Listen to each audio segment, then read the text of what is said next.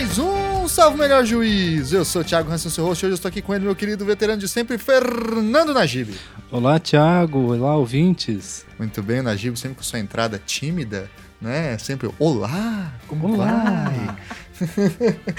Najib aqui está trazendo todos os seus conhecimentos e sua longa sabedoria de história do direito e de mundo inglês para me ajudar aqui a gente conversar com a nossa segunda entrevistada, estreando nesse programa, minha querida amiga Lívia Sudari. Tudo bem, Lívia? Tudo, Thiago. Oi, oi, ouvintes. Muito bem, Lívia, se apresenta para o nosso ouvinte, fala um pouquinho de você e qual que é a sua relação com o tema que a gente vai conversar hoje. Bom, eu sou formada em artes cênicas pela Universidade do Estado de Santa Catarina. Eu fiz meu mestrado, meu doutorado lá também, e na área de história do teatro. E eu sou formada em direito pela Unisul. E a minha relação com Shakespeare vai já desde a infância, porque a primeira peça de Shakespeare que eu vi foi um ensaio de Sonho de uma Noite de Verão num bosque em Araguari, no Triângulo Mineiro. E aquilo me deixou muito fascinada. Então, a partir dali, eu comecei a tentar buscar referências cinematográficas a respeito da obra dele. Aquilo me fazia me achar muito intelectual quando eu era criança e adolescente. E quando entrei na faculdade foi quando eu pude ter um acesso um pouco maior à, à importância do trabalho dele para a dramaturgia mundial e também a importância dele de uma maneira geral mais para para a história inglesa e para o conhecimento do, do, ser humano, por assim dizer. Então, eu gosto muito, é um autor que eu gosto muito e que, apesar de não ter sido o foco do, nem da minha dissertação, nem do, da, da, minha tese. É um foco de um estudo mais, mais informal, assim. Você já dirigiu uma peça de Shakespeare também, né? Já, eu dirigi uma montagem de Ricardo III aqui em Curitiba em 2016. Foi muito interessante, porque sendo uma montagem de um dos maiores vilões do, do, do Shakespeare é, e sendo uma peça uma peça histórica dele. Foi interessante montar naquele contexto político que a gente estava do impeachment. E foi interessante ver a reação do público com, com essa peça, porque acabou virando, aos olhos de alguns, uma peça sobre o impeachment. É, o que não foi a intenção, nós não modificamos o texto. A encenação foi uma encenação é, que buscou fazer um equilíbrio entre o, o, o texto do Shakespeare e um movimento que, que existe na Inglaterra, que é um movimento de reabilitação da imagem do rei Ricardo III.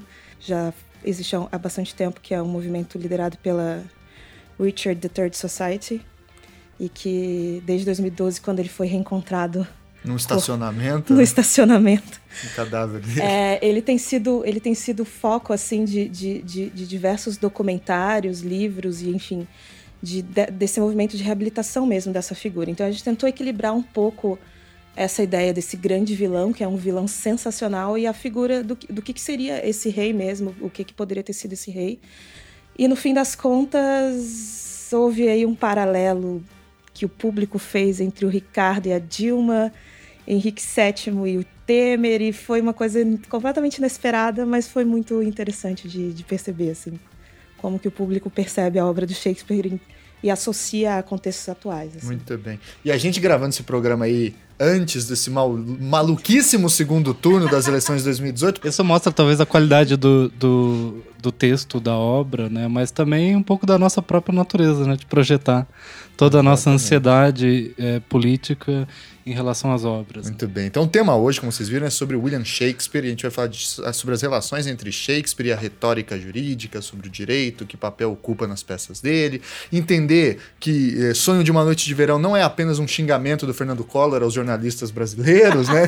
é também uma peça com muitas discussões e aí vamos, enfim, fazer essas relações e tentar entender um pouco mais da natureza humana, das nossas características mais profundas usando esse grande mestre da literatura, tá certo? certo? Então, antes de passarmos para a nossa pauta principal, recadinho de sempre, curta a página Salve o Melhor Juízo lá no Facebook, siga a gente no Twitter e no Instagram e não deixe de contribuir com o Padrim. A partir de um real por mês você ajuda o nosso projeto, tá certo? Todas essas informações vocês encontram no post. Vamos lá então para esse papo.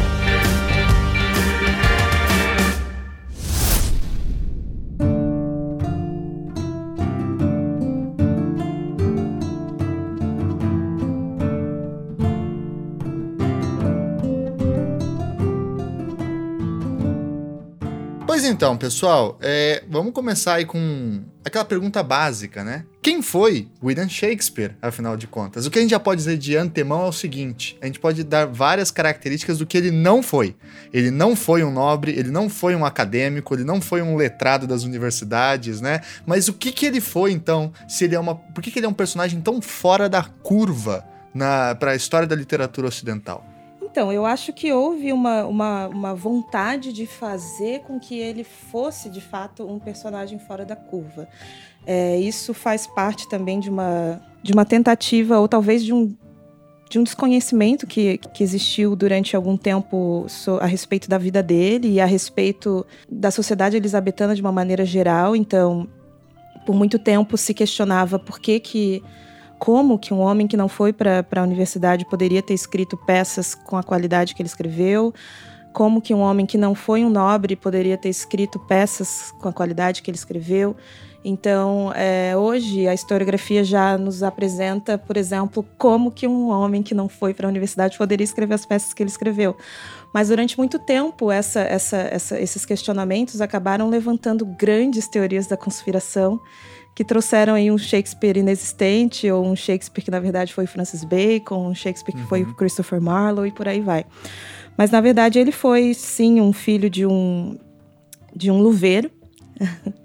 é, e hoje parece estranho, mas na época as luvas eram extremamente necessárias. E um elemento de distinção social imenso também, né? Eram luvas sofisticadas, né? Era um, um presente caro que se dava, né? Também. Sim, não, e, e na verdade é, a família do Shakespeare estava num, num movimento de ascensão é, é, social importante, assim como várias famílias é, é, inglesas estavam, porque a Inglaterra estava num contexto é, recém-saído da Guerra das Rosas, em que diversas famílias nobres acabaram, morreram nesse, nesse conflito. Então, é, você tem aí um, um, uma nova dinastia que precisa se legitimar é, de alguma forma, uma nova dinastia que precisa do apoio é, de seus súditos, do contrário, você tem uma nova guerra civil aí iniciando. Então, houve uma grande reforma educacional durante o, o, o governo do Henrique VII, que foi o avô da Elizabeth I e durante o governo do pai dela e, do, e, e que vai se, se, se, estabilizar durante o governo dela, que possibilitou que, que, que pessoas como Shakespeare, por exemplo, tivesse acesso à, educação, a uma educação básica de grande qualidade. E o pai dele, é, apesar de ser filho de fazendeiros, de pequenos fazendeiros, ele, ele vai casar com a Mary Arden, que era uma, uma uma moça filha também de fazendeiros, mas que tinha um pouco mais é, é, de condições financeiras, por assim dizer. Então, é, é esse movimento de, de, de casamentos é, que o Shakespeare também vai seguir, porque vai casar com, com uma moça que também tem condições financeiras um pouco melhor, vão vai acabar fazendo com que a família vá se estabilizando mais e vá, ter, vá tendo maiores condições financeiras e até mais é, status social. O pai do Shakespeare, apesar de analfabeto, por exemplo, ele chegou à posição de bailiff de Stratford-upon-Avon, que foi a cidade onde eles moraram. O que é essa posição? Bailiff é, é meirinho, não é? é... Isso, é um oficial um de justiça. Oficial é tipo que um trabalha oficial na administração judicial local, não das cortes reais, mas da administração local. Ele foi também prefeito, ele, ele fez parte do conselho de anciões da cidade, então ele teve uma importância política muito forte na cidade. Ele só se afastou desses cargos porque começou a dever muito dinheiro para as pessoas, então isso acabou fazendo com que ele tivesse que se afastar desses cargos administrativos. Mas então, é, não, essa pessoa não vem do nada, entende? Quando as pessoas falam que ah, uma pessoa era um Zé Ninguém que chegou onde chegou, por isso não pode ter existido, não foi ele. Ou dá um tom épico, heróico. Exato, assim ele, né? exato. Ele, ele é fruto do tempo dele, ele, ele, ele cresceu num ambiente em que isso era possível. Né? Ele não teve uma formação universitária, mas ele teve uma, uma, uma formação básica muito boa. Ele nasce em 1564 né, é filho do, de John Shakespeare e Mary Arden. Ele foi o, o filho mais velho que sobreviveu, porque vários meninos da família dele falecem. E ele vai acabar sendo enviado para a escola, para o Grammar School da, da, de Stratford. Lá ele vai ter é, a escola, as aulas dessa escola começavam às sete da manhã, iam até às cinco da tarde, então eles tinham essa educação integral. Escola em tempo integral. escola em tempo integral onde ele pôde ter uma boa parte da formação dele era em latim. E essa formação era feita a partir dos clássicos romanos, né? Então ele teve um acesso à obra do Ovídio, à obra do Sêneca, que foi muito forte. Isso está presente na, na, como uma influência na obra dele. Alguns historiadores dizem que, que historiadores vão dizer que ele tem, tem uma, uma certa base de grego. No, no, na publicação do primeiro fólio das peças dele, o autor Ben Jonson, que também era contemporâneo dele, vai dizer que ele, que ele tinha uma base mais ou menos de latim e um grego que era quase inexistente. Mas aí quando a gente vê isso, a gente precisa levar em consideração quem foi o Ben Jonson, que foi um dos primeiros autores a escrever uma, a, uma gramática da língua inglesa.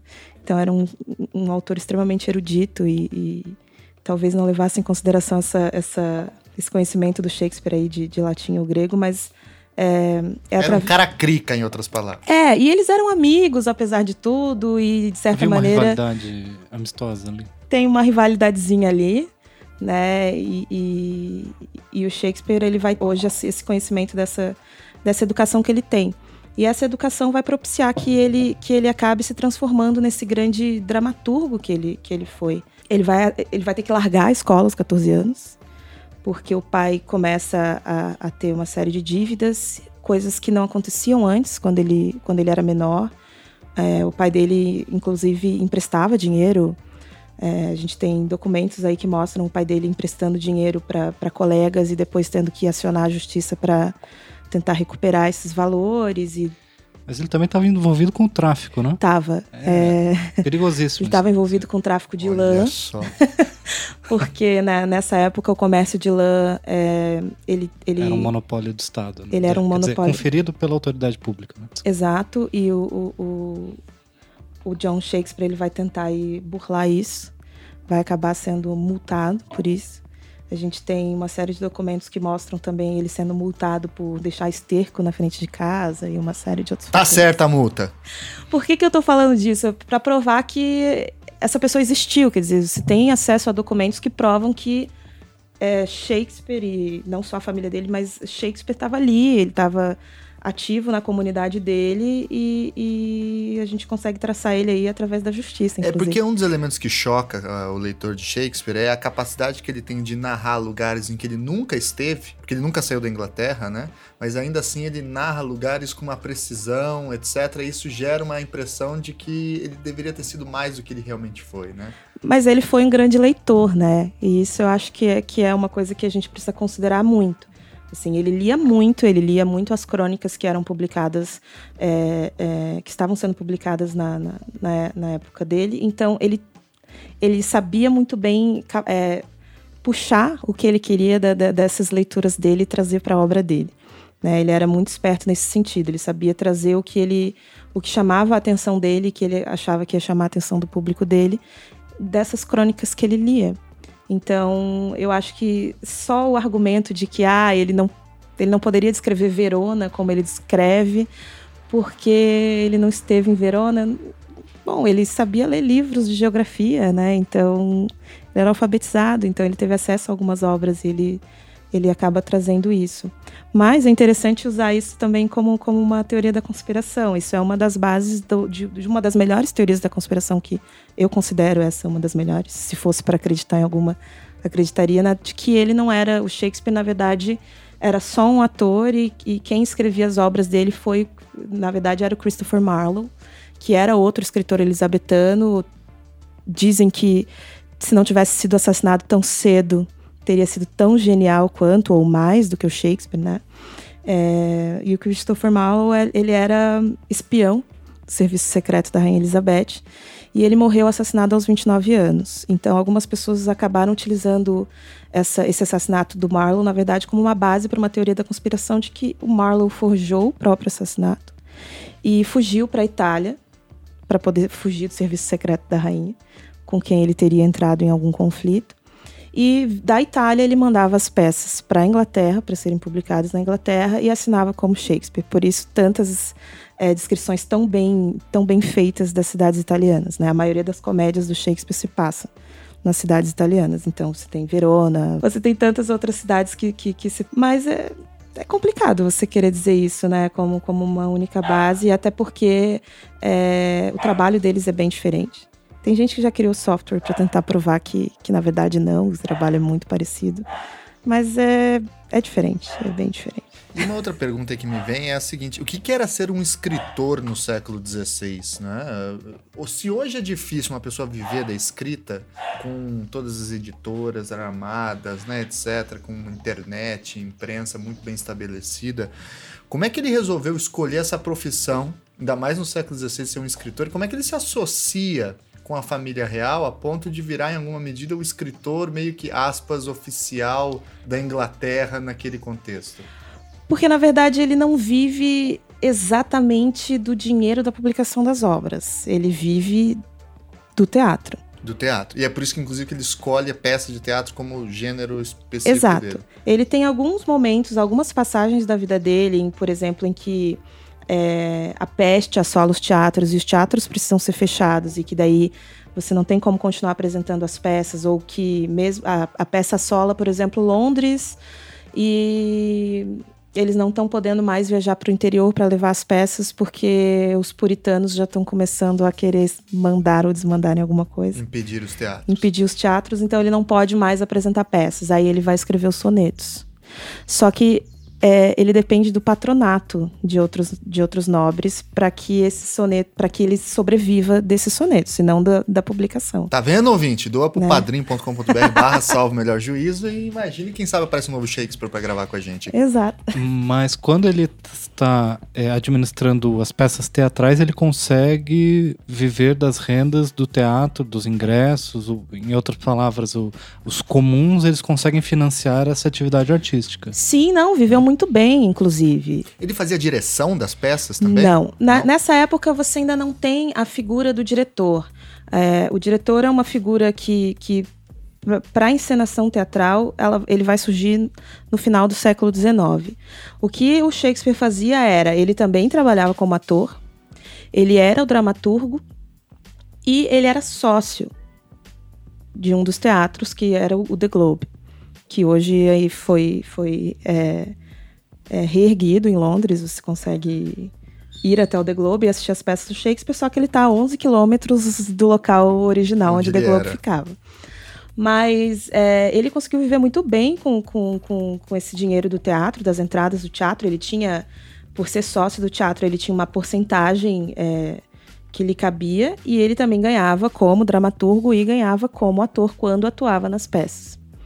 Então ele conseguiu ter propriedades, principalmente em Stratford. É, é bem interessante porque quando ele sai de Stratford é, para ir em direção a Londres, que ele, ele sai por volta de 1587, ah, não se tem muita certeza porque os anos que ele sai de Stratford, que é quando você não tem mais documentos da presença dele em Stratford, é, são chamados anos perdidos, porque ele sai em 580, 1589 e depois você vai começar a ouvir de, falar dele em Londres alguns anos depois. Ele fugiu com o circo. Então tem uma teoria de que ele provavelmente tenha é, saído de lá como um, um, um, ator de uma, de uma companhia é, de uma companhia é, que tá, estava excursionando e por isso demora até, até voltar para Londres. E tem uma outra teoria de que não, que na verdade ele chegou em Londres já em 587 mesmo, presenciou a execução da, da, da Maria, da mãe do, do, James I. Mas é difícil dizer, assim, porque eu acredito que se ele tivesse chegado logo em 1587, a gente teria mais notícias, né? Mas na verdade, é, apesar de ter ido para Londres, ele acabou. A gente tem mais registro dele como proprietário de de casas, é, é, enfim, em Stratford do que exatamente em Londres. Ele, tirando The Globe em Londres, é, não se consegue afirmar com certeza a propriedade dele sobre outros imóveis em Londres, mas em Stratford não. Ele foi dono da, da segunda melhor casa de Stratford. Ele saldou as dívidas do pai dele. Ele conseguiu é, restabelecer a, a, a honra da família, por assim dizer, e ele conseguiu até comprar um brasão de gentleman para a família. Coisa que, que o pai dele tinha tentado antes, mas por conta de todas as dívidas e os nomes, os processos que, que tinha é, em cima da família, ele não, ele não, ele, o pai dele não tinha conseguido, né? Então ele consegue fazer assim essa, essa salvar a honra da família. Mas ele, ele vive muito bem do teatro e ele. Não só ele, né? Outros autores. Você vai ter aí Ben Johnson. Ben Johnson, inclusive, é, se salva de uma condenação. É, ele, ele matou um ator num, numa briga e por isso seria executado. Consegue se salvar. É, é Como é que se escapava da pena de morte nesse período?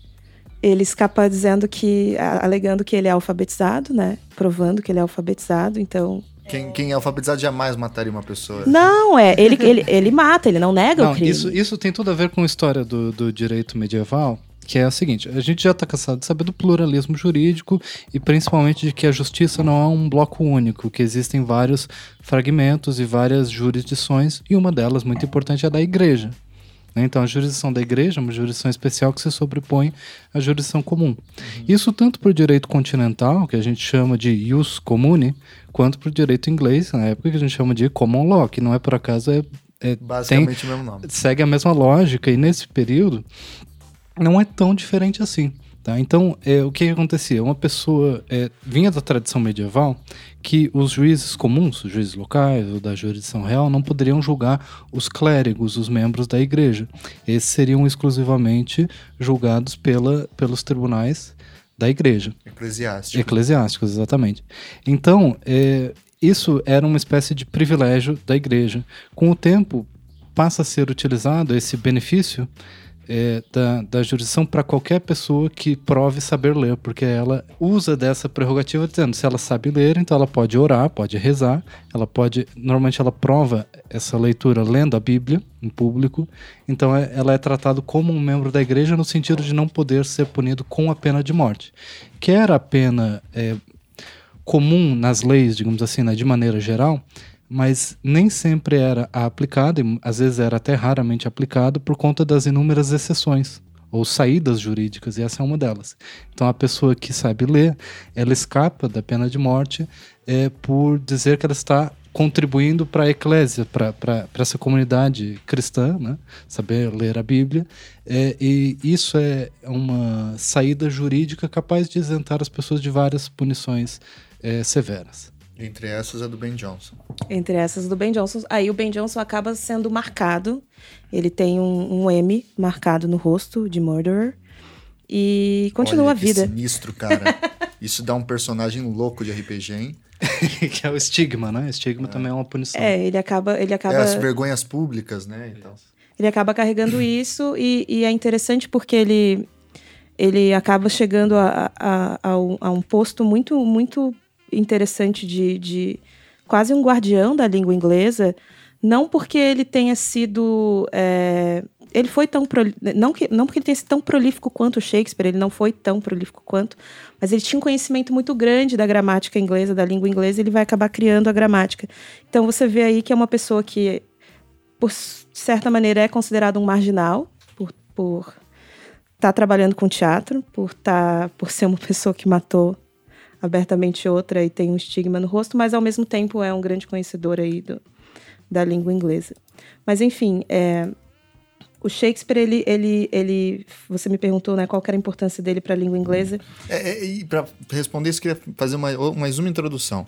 O T.S. Eliot, ele tem uma frase lá famosa de que Dante Alighieri e o Shakespeare são os, as estruturas, do, os pais do Ocidente, né? Enfim, é, o confesso que o Dante eu consigo entender bem, porque ele meio que fundou o italiano, né? Uhum. Ele é o pai da língua italiana. A gente pode passar esse cargo para o Shakespeare também? É, ele é considerado, de certa maneira, um modernizador da língua inglesa, porque ele vai criar mais ou menos 3 mil novas palavras para a língua inglesa.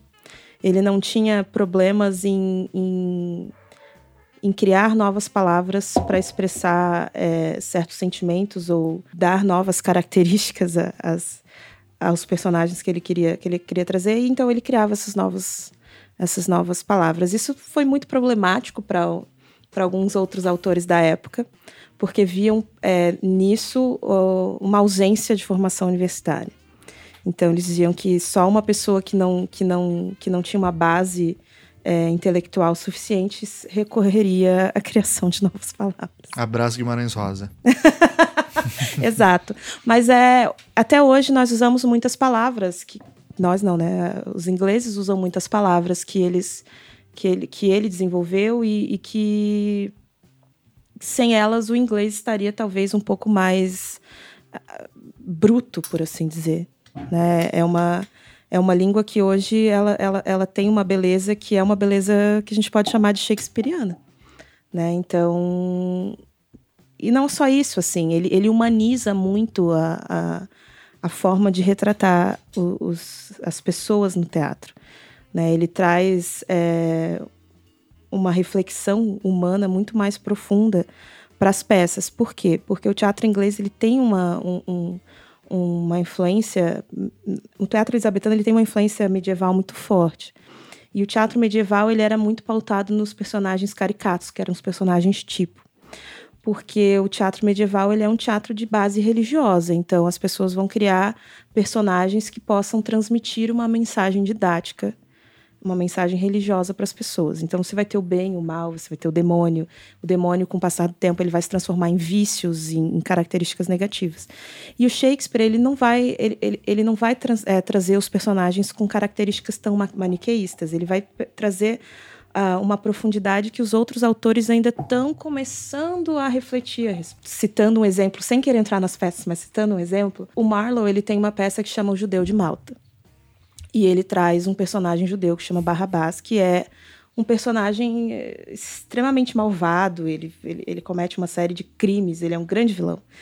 Mas ele não é um vilão com quem você consegue ter um mínimo de empatia. Por exemplo, Ricardo III é um péssimo. Ele é, ele é super vilão, ele é um péssimo rei. Ele, ele mata os sobrinhos, mas você consegue ter empatia por ele. Você ele entende... é o Walter White. Da... É, é, você consegue entender um pouco o porquê que ele faz as coisas e tal. O Barrabás do, do, do judeu de Malta, não. Ele só é ruim. E aí você pega esse, esse judeu em comparação com, com o Shylock, do Mercador de Veneza, e são pessoas completamente diferentes. É, são, são, são é, abordagens completamente diferentes da mesma, da, da, da mesma ideia. Quer dizer, é, quando, o, o, o, quando o Marlowe escreve o, o Judeu de Malta, a peça é um sucesso. Estava começando uma onda antissemita na, na Inglaterra. A Elizabeth tinha um médico judeu português. Ele não estava conseguindo resolver um problema de saúde dela e aí começa uma onda antissemita na Inglaterra por conta disso. E o Marlowe aproveita isso em 1594, se não me engano. Ele escreve o Judeu de Malta e a galera surfa na onda do, do Judeu de Malta. Então o Shakespeare acaba escrevendo aí o, o, o Mercador de Veneza, talvez influenciado um pouco por essa ideia de retratar a figura do judeu. E o, e o Shylock dele já não é esse monstro que o, que o Marlowe traz, muito pelo contrário, ele traz essa figura, ele traz uma figura que tem as suas razões, ele não é um criminoso, ele justifica o porquê das suas atitudes, ele, ele tenta se explicar, é, é diferente de um, de um personagem que não tem uma, uma dimensão mais profunda. Então, ele traz reflexões que são reflexões muito que são reflexões filosóficas até para uma pessoa que não estudou nada disso, né? Quer dizer, estudou um pouco, mas não estudou nada disso no, na, na, universidade, por exemplo. Aí existe um ponto importante para lembrar aos ouvintes, todo mundo que estuda a esse respeito, a gente tem uma má compreensão, ou uma tendência a uma compreensão do, da história, que é centrar a atividade cultural, de pensamento, de inovação e de circulação das ideias nas universidades. E nesse contexto, essa não é a chave. As universidades não são os centros culturais que a gente imagina que seriam. Né? É, inclusive, os grandes autores da época, como Hobbes, por exemplo, que escreve um pouco, bastante tempo depois, mas fala sobre o drama da, da mediocridade dessas grandes universidades que a gente uhum. tem hoje, né? Oxford, Cambridge. É, então, o centro não é nas universidades, apesar de elas serem importantes, principalmente numa visão conservadora da intelectualidade. Né? Existe um outro polo que são as cortes, que são as cortes reais, né, em torno dos reis, mas também cada nobre tem a sua pequena corte. Então existe todo esse estamento que são os, os padrinhos, né, como a gente está brincando aqui, de salvo melhor juízo.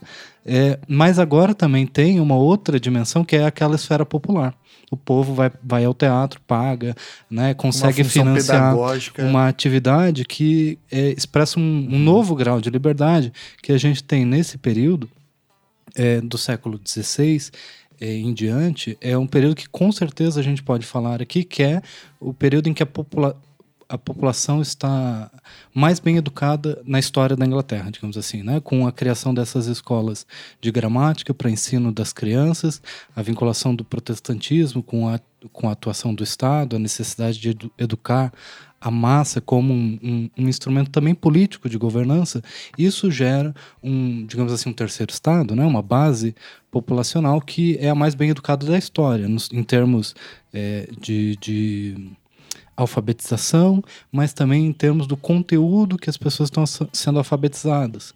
Né? Como a Lívia mencionou, é, o humanismo romano, humanismo clássico, resgatando os autores romanos, é, esses são os principais instrumentos de divulgação cultural dessa base. Né? Então, Shakespeare é um autor que vem desse contexto e é o melhor expoente, digamos assim, dessa, dessa tradição do humanismo é, latino, a gente pode dizer assim, né, de influência latina na Inglaterra.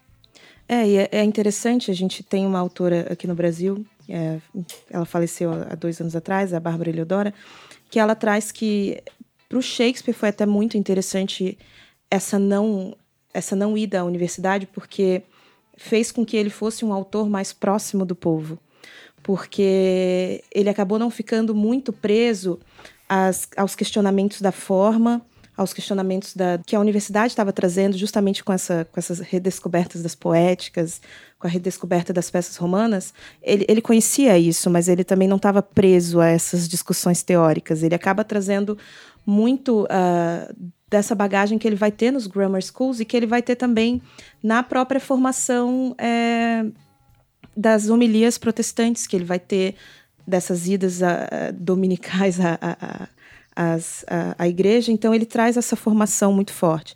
Então as homilias vão fazer parte da base dele e a observação, ele era muito observador.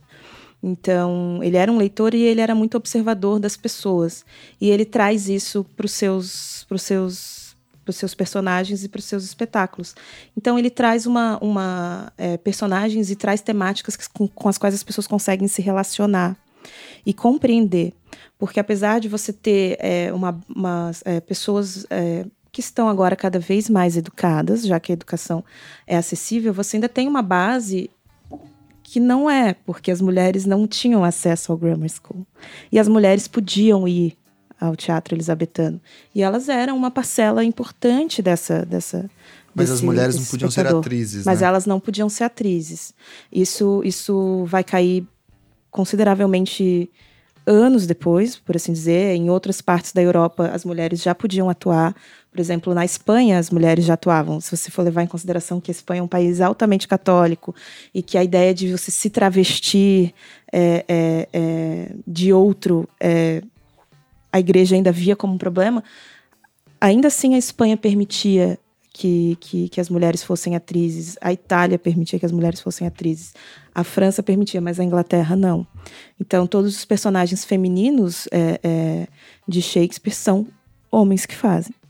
Por isso, até que a, as personagens femininas, é, as mocinhas, por assim dizer, né, as personagens principais, elas costumam ser muito novas. É, e, e quem faz esses personagens também são atores muito jovens porque os meninos geralmente são meninos em que, que a voz ainda não começaram a mudar. É, em que eles podem fazer essas, essas meninas com mais é, credibilidade, por assim dizer. E por que, que em algumas peças do Shakespeare existe também essa figura dos personagens trocarem o tempo todo de gênero, né? Mudam de. E, e, e cria essa ambiguidade e tal. Qual que é a do Shakespeare nesse contexto, né? Porque hoje a gente falaria que ele é um autor queer, mas não seria impossível falar isso naquela época, né? Isso é influência. Isso é uma influência muito forte de Plauto na comédia do Shakespeare, assim. É, o Plauto tem muito isso na comédia dele. É comum não só na obra dele, mas é um recurso que os renascentistas, de maneira geral, estão estão usando muito como, como um recurso cômico. E ele gosta muito, né? E é também uma maneira de você utilizar essa brincadeira da ideia de. Existe um certo tabu nessa ideia do travestimento. Apesar de parecer estranho, porque no teatro elisabetano todo mundo está se travestindo, já que né, os, todos os atores são, são homens. Mas existe essa ideia do tabu do travestimento, né? Então é, é mais uma forma de brincar também uhum. com isso. É, e sobre essa questão geral que vocês estavam falando, do período ser ter um, um começo de uma educação maior, mais acessível, etc. Essas são características principais do que se chama de era elisabetana? Quais são outras características? O que é a era elisabetana e qual o papel do Shakespeare para definir as marcas e as características desse período? Então, é interessante porque o Shakespeare, na verdade, ele, ele começa a escrever já no final da era elisabetana. E até hoje ele é visto como um autor elisabetano apesar de ter escrito por 13 anos durante a, o governo dela e 13 anos durante o governo do, do, do James, né? Então, é, o pessoal, todo mundo ignora por completo a fase jacobina dele e, e, e, pega só a fase elisabetana, porque o governo dela foi, foi sensacional. Né? Você está tá vendo um florescimento do renascimento na Inglaterra, que já tinha começado com, com o pai dela, mas que ela traz isso de uma maneira mais, mais forte. É, você tem uma. Um, um, acho que a vitória da Armada contra a Armada Espanhola também é, acaba sendo um dos fatores que faz com que essa era elisabetana seja tão sensacional, porque você está tendo. Está é, tá, tá surgindo aí um nacionalismo inglês, né? Uhum. A Inglaterra está se vendo aí como uma nação que não depende de outros países, a, ne, nem no campo religioso. Então, o nacionalismo que a gente vai ver surgir em outras nações tão mais tarde, na Inglaterra já começa na era elisabetana. Então é considerado uma época de ouro mesmo. Você tem o descobrimento das colônias, então a Inglaterra está partindo para o mar, a, a, marinha já o, o, o, Henrique VIII já tinha desenvolvido a marinha de uma forma bastante forte, mas agora a marinha britânica está dominando os mares, né, com, com bastante força. O comércio está ficando mais forte, a, a, economia estabilizou. Foi um país que, que de certa maneira ficou um pouco distante do continente por muito tempo e agora ele está começando a colocar, eh, plantar sementes aí do que vai, vai ser o Império Britânico, né? Então, por isso talvez essa grande essa grande importância. O Shakespeare tem importância, é claro que ele tem, mas é, ela governou por muitos anos, né? 45 anos e ele só estava aí nos 13 últimos anos. E ela é personagem de peças dele? Não. Não. Não. É, a censura não deixaria que ele fizesse isso.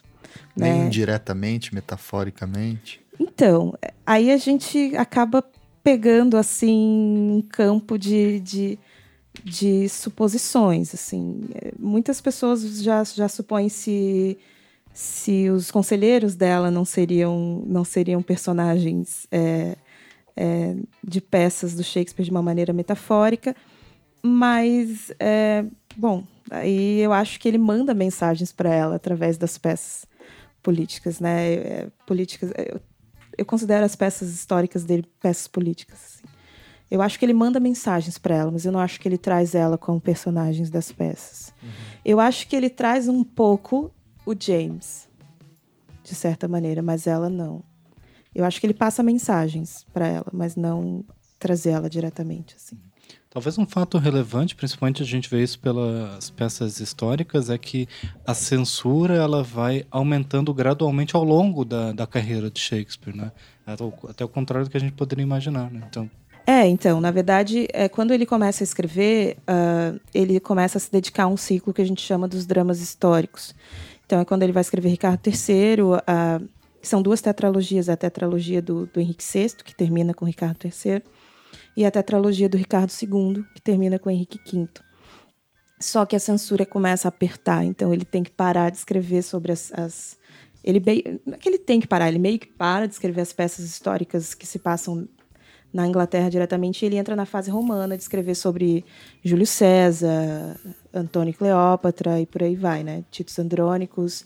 Então ele, o que, que ele faz? É, é, um, é um, um recurso muito interessante que ele, que ele adota, que é jogar isso no tempo, né? ele vai para trás, ele joga isso para Roma, para poder retratar alguns assuntos que que seriam vistos, por assim dizer, como universais, algumas questões políticas que seriam vistas como universais, mas que de certa maneira é uma forma dele camuflar essas mensagens que ele está que ele está tentando transmitir, que ele não pode transmitir de uma forma muito clara.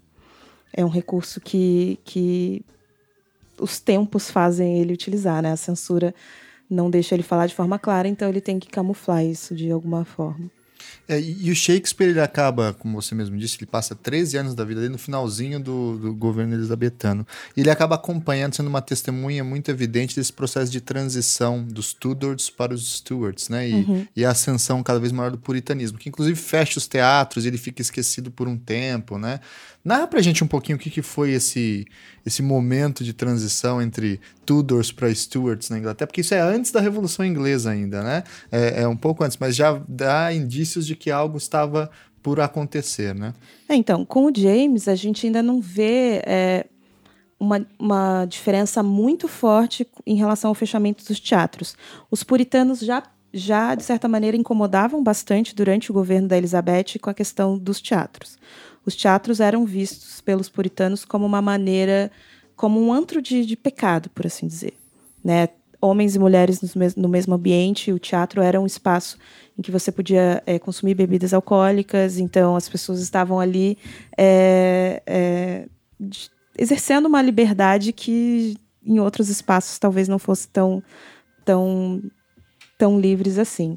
Então, em diversos momentos, os teatros vão ser fechados. Já na década de 90, é, por, por três vezes os teatros vão ser fechados por ação do, do, dos puritanos, depois pela peste e por aí vai. E o governo do, do James ele vai chegar a patrocinar a, a companhia do Shakespeare. Né? O Shakespeare vai ser, eles vão, a companhia vai mudar de nome, vai virar The King's Man. Então ele vai ser o patrono aí dessa companhia. Então ele não vai ter um, um, como é que eu vou dizer? Ele não vai ser o responsável, por exemplo, do que vai acontecer durante o governo do Oliver Cromwell, que ele, ele não fecha os teatros, ele derruba, né? literalmente derruba e há uma proibição muito forte em relação a, a, a, tudo isso. E quando os teatros voltam, eles já e voltam eles acabam com o Natal também. Muito triste isso. Sério? Existe a, existe a guerra dos puritanos é. contra o Natal, né? Então, isso fica uma dica para pesquisa. Eu não vou falar muito sobre isso, mas basicamente é um governo ultra religioso, conservador, que não está na Bíblia, não é de Deus, então não deve ser feito, né? Então, as várias festividades, né? Natal, é, festas populares, todos teatro, manifestações assim, tudo isso precisou ser exterminado, digamos assim, pelos puritanos nesse período. Né? Mas voltando um pouco à questão da era né, elisabetana, tudo, é, é, era tudo, era Stuart, o que a gente pode dizer é que ocorre no século XVI uma espécie de tentativa de consolidação de um Estado nacional na Inglaterra.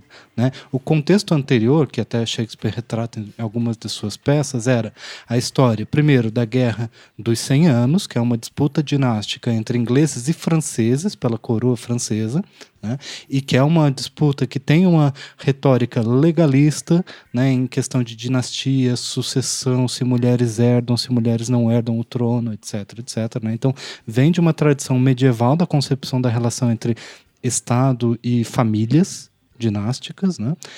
A Guerra dos 100 Anos termina, mas logo em seguida vem a Guerra das Duas Rosas, que é também uma guerra dinástica entre diferentes famílias, mas não pelo reino da França, mas pela, pelo trono inglês, pela coroa inglesa.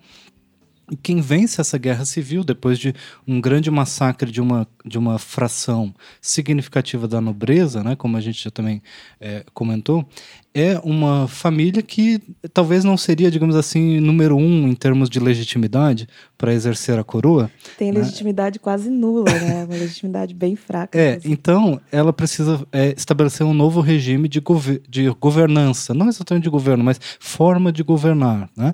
Então existe esse governo renascentista em que é, é os, os Tudor tentam é, controlar o poder de forma é, bastante difícil, é um grande desafio evitar novas guerras civis, mas de certa forma eles são bem sucedidos nisso, em evitar uma nova guerra civil, né? E a Elizabeth, ela faz isso durante toda a sua vida, evitando se casar. Então, ao mesmo tempo que ela cria uma guerra civil, ela gera um outro problema, que é o problema da sucessão. Né? Além de todos os outros problemas de conflitos religiosos, pela política, etc. Então, essa sucessão ela é longamente aguardada, porque ela vive. É, na, Trocentos anos. É, é. Não tanto, né? 69, eu acho que é. É, mas ela, vi, ela, mas ela governou, governou por, por, muito tempo, muito então tempo. A, já havia uma expectativa muito grande quando fica claro que ela não vai se casar e não vai fazer um herdeiro linha direta familiar, que vai sobrar para aqueles é, danados escoceses, né? aquela família uhum. perigosíssima dos Stuarts que governam a Escócia num regime muito mais proto-absolutista do que aquilo que os ingleses estão acostumados a ver pelo, pelo governo é, é, Tudor, que tem áreas absolutistas, mas sempre sendo politicamente muito savvy, digamos assim, muito esperto na, no, no momento e na hora de usar as prerrogativas reais. Né? Então eles têm uma longa experiência, digamos assim. E quando vem os Stuart, eles estão talvez acostumados com outro contexto, há uma tentativa de implementação de um absolutismo na Inglaterra que, é, é, que se encontra, se depara com muita resistência.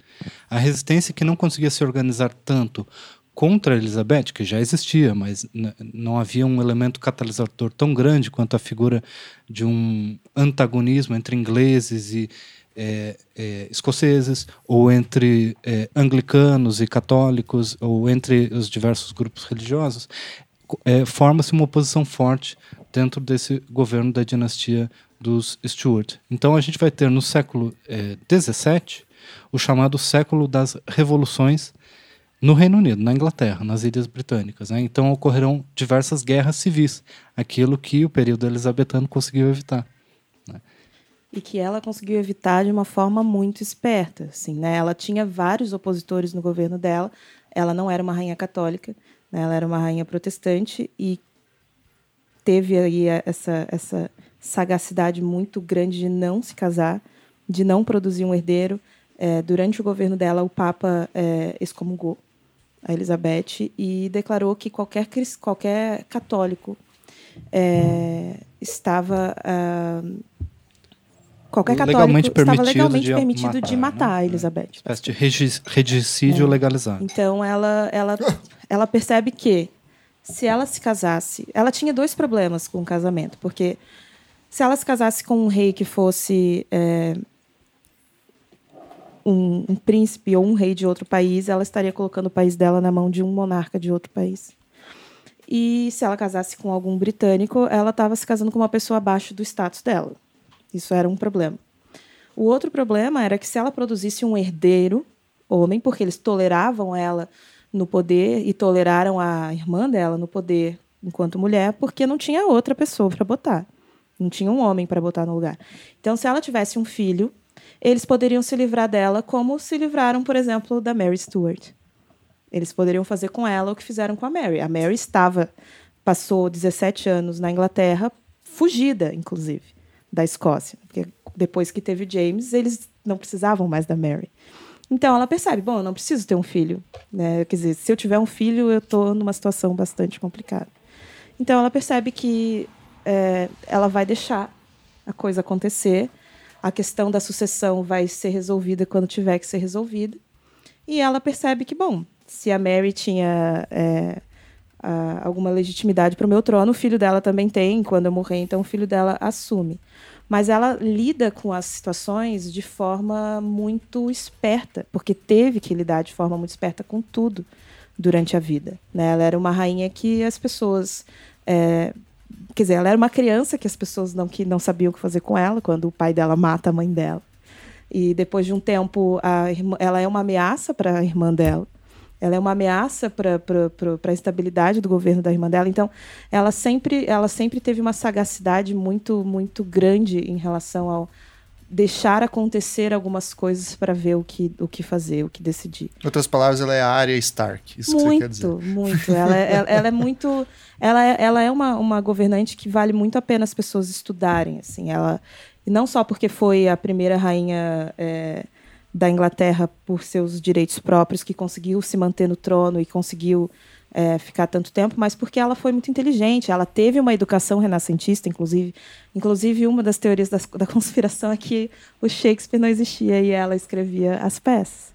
Né? Ela era muito, muito é, educada né? e muito esperta e uma governante muito sagaz. Então, quando o James assume, ele parte agora para um governo que as pessoas não estavam acostumadas. Elas, ela tinha uma, um lema que era: eu não vou abrir janela na, na, no coração e nas mentes das pessoas. Então, ela sabia que existia católicos no reino dela.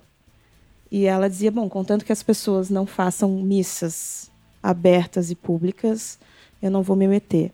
No final do governo dela, conforme a questão da sucessão vai ficando um problema, já nos 10, 15 últimos anos, os conselheiros dela apertam a questão da perseguição. Mas ela em si, no começo, ela é bem tranquila até em relação a isso. Comparado com o irmão dela que assumiu antes, com a irmã dela que assumiu antes, ela foi até bastante tranquila, porque ela entende que você precisa dar estabilidade para o país. E o país estava precisando de estabilidade. Né? Então ela acaba sendo bastante é, genial nesse sentido. E o James, quando assume, ele, em certos aspectos, ele tenta levar um pouco o que ela, o que ela estabelece ali. O problema é que ele está acostumado com uma outra realidade, né?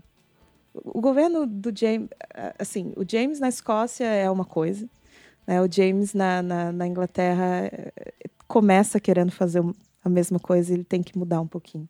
Por isso, quando eu falo que o Shakespeare, talvez em alguns aspectos, ele traga é, o James, por exemplo, o James foi um dos, dos reis, ele, ele perseguiu as bruxas na Escócia. E ele escreveu livros a respeito, é um dos únicos monarcas a escrever livros sobre perseguição de bruxas. Quando o, o, o James assume na Inglaterra, o Shakespeare escreve Macbeth, que é a peça sobre um rei escocês, e começa com três bruxas. É, começa com uma maldição, começa com, com esse rei que se relaciona com bruxas, porque ele ouvia, eh, quando, quando você ter as, as execuções e os julgamentos de algumas bruxas, o James ia. Ele se colocava muitas vezes como o juiz da, daquelas bruxas. Então, o Shakespeare traz isso em alguns aspectos. Eu não estou dizendo que o, o, James é o Macbeth, mas ele traz essa referência uhum. né, em alguns aspectos. Você já vê a diferença. Ele não traz Elizabeth como uma grande referência mas o James já aparece em alguns aspectos. E uma outra pergunta é para a gente, então, encaminhando para daqui a pouco falar um pouquinho das peças, é entender um pouquinho como que era, afinal de contas, o funcionamento do direito ou do common law nesse contexto é, inglês dos séculos 16 e 17. Quais são as linhas gerais, Najib, que a gente pode ver de funcionamento Bom, a gente pode falar que é um período que ainda não havia separação de poderes, né? não havia ideia de um poder judiciário, um poder legislativo, um poder executivo. Como que era então a estrutura organizacional e as práticas judiciais naquele contexto? Talvez duas principais características da Common Law é que é um sistema complexo e é um sistema descentralizado, com diversos é, é, diversas jurisdições especiais, como a gente vinha falando, existe jurisdição da igreja, existem jurisdições das universidades, por exemplo, né? Então, quando é, um aluno da universidade de Oxford mata uma pessoa, é a universidade que vai julgar. Né?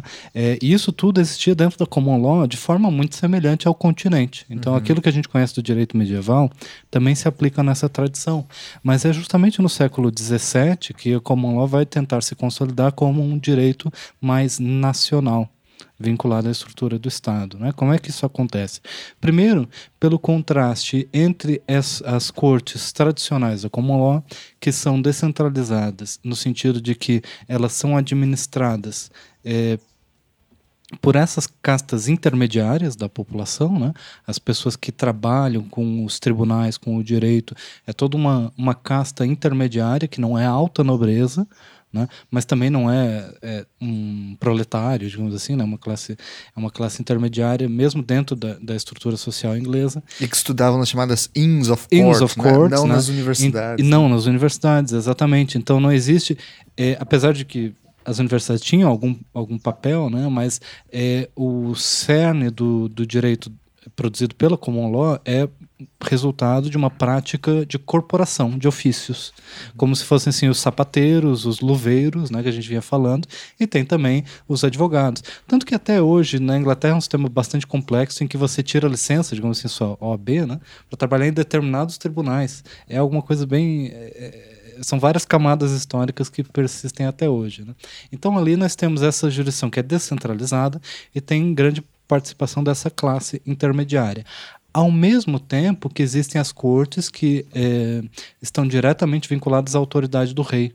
Então existem duas fontes de autoridade distintas na operacionalidade do mundo jurídico. Uma é a tradição própria dos precedentes e dos tribunais, que vem de uma tradição que se remete a um período anterior à conquista normanda, quer dizer, já existiam os anglo-saxões que viviam na Inglaterra, e vêm os normandos, invadem é, em 1066, né, Guilherme da Normandia tem a invasão, vem uma nova dinastia, e ele traz essa complexidade, quer dizer, a existência de um sistema jurídico com a sua própria tradição convivendo com um sistema jurídico mais é, vinculado à autoridade real. Tá? É, então existem diversas cortes reais, tribunais diretamente vinculados à autoridade do rei e como eu, via, eu estava mencionando antes, né, no período da Elizabeth, por exemplo, é, essas cortes eram mais sabiamente utilizadas, junto com a a, as prerrogativas reais, né, que são situações excepcionais do direito em que a autoridade do rei prevalece sobre a autoridade de qualquer juiz. Né? É, no período Stuart do século XVII, essas prerrogativas, essas, é, esse uso excepcional da autoridade real para derrogar qualquer decisão judicial, qualquer é, manifestação dessa base, digamos assim, é, na operação do direito, começa a ser cada vez mais utilizada começa a ser cada vez mais utilizada justamente porque o rei está com dificuldade de governar na normalidade. Então ele precisa usar exceções. Por exemplo, um, do, um dos exemplos mais tradicionais é a tributação. Né? É, quando os Stuart vêm para o governo da Inglaterra, eles têm muita dificuldade de, de passar leis nos parlamentos para autorizar a tributação. Então existe um tributo tradicional no, no direito inglês que era chamado ship money, que é a Inglaterra é uma é, faz parte de uma ilha e todas as comunidades loca é, da, das praias, dos litorais, pagam um tributo ao rei para que ele possa manter navios de guerra para proteger o litoral. Então, isso era algo que existia no direito tradicional inglês. Ele pega e diz assim: não, não só as pessoas do litoral estão sendo beneficiadas pela Marinha, mas as pessoas mundo. do interior também. Então ele estende é, um, um, precedente tradicional para uma situação nova e usa isso com a sua autoridade real. Então ele começa a tentar usar a autoridade do rei para transformar o direito tradicional e para alterar a aplicação dos precedentes. Isso era tolerável isso era tolerável, mas tolerável, digamos assim, em situações de grande excepcionalidade. Não tinha rapaziada na internet falando que imposto é roubo ainda nessa época? Olha, é, digamos que é nesse período que vai surgir uma, uma, um cer uma certa plataforma política em torno da, da, da, centralidade do parlamento na decisão, na palavra final sobre tributos. Por que, que eu digo isso? Porque o rei tinha como prerrogativa dizer o seguinte: essa é a lei comum, essa é a lei tradicional. No entanto, a situação que estamos enfrentando é uma situação de exceção. Não exceção no sentido moderno que a gente fala de exceção e regra, mas no sentido de dessa decisão depende a salvação da coletividade. Uhum. Salus populi. Né? Uhum. Então a gente conhece essa expressão que vem lá do direito romano que diz assim: numa situação de crise, o rei vai poder taxar porque é uma guerra e todos vão, por exemplo, depender na sua segurança. Então essas exceções constitucionais, essas exceções legais são cada vez mais utilizadas como instrumento de governo dos Stuart. O que gera como consequência um fortalecimento da classe jurídica aliando seus parlamentares. Então a nobreza que quer opor a autoridade real não pode opor a existência da monarquia. E não pode opor dizendo, não, nós queremos uma outra dinastia, porque esses são tabus que não se pode enfrentar naquele período. Mas agora surge uma nova linha argumentativa, que é nós vamos opor o rei não na sua, na sua legitimidade, mas em ações específicas. Tal lei será inconstitucional. Né? Eu estou aqui usando um termo quase que anacrônico. Né? Mas é, surge uma nova linha de oposição que vincula o direito tradicional da common law a uma posição política é, pró-parlamentar uhum. né, que traz a centralidade dos parlamentos e estabelece um, um, novo projeto de, de forma de governo que vai desembocar, como você mencionou, né, mais para o final do século XVII, na Revolução Gloriosa, que é justamente o casamento desse sistema jurídico com o regime parlamentar. Então, o, a common law, é, enquanto um, ou common law, enquanto um sistema jurídico, ele vai se diferenciar mais do direito medieval europeu continental, nesse período. É nesse período que ele vai passar por essa crise de identidade e vai encontrar, digamos assim, uma, uma identidade na sua própria tradição nacional. E é nesse período que se resgata a Magna Carta como um documento Isso, originário. Exatamente, aquela, aquela, aquele documento completamente irrelevante que estava nos arquivos tomando poeira. Que ninguém nunca tinha lido por 400 anos. Exatamente, vira... agora vai virar o grande precedente. Né? É. É, então, é, como, como eu disse, agora vai ter uma nova articulação em torno desse sistema que vai lhe dar maior autonomia em relação à autoridade real. Muito bem, muito bem.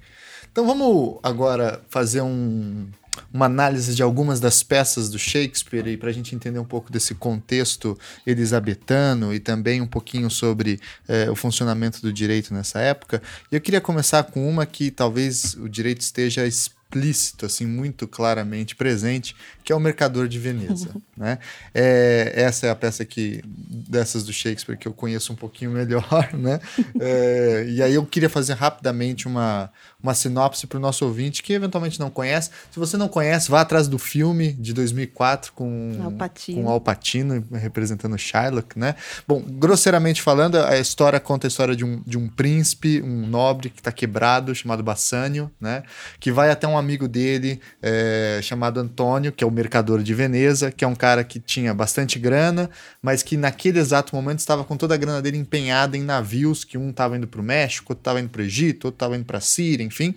É, e Bassânio vai a esse amigo dele pedir dinheiro emprestado para que ele conseguisse organizar uma viagem até uma ilha próxima ali de Veneza, onde ele iria participar de um concurso para conquistar uma princesa, né?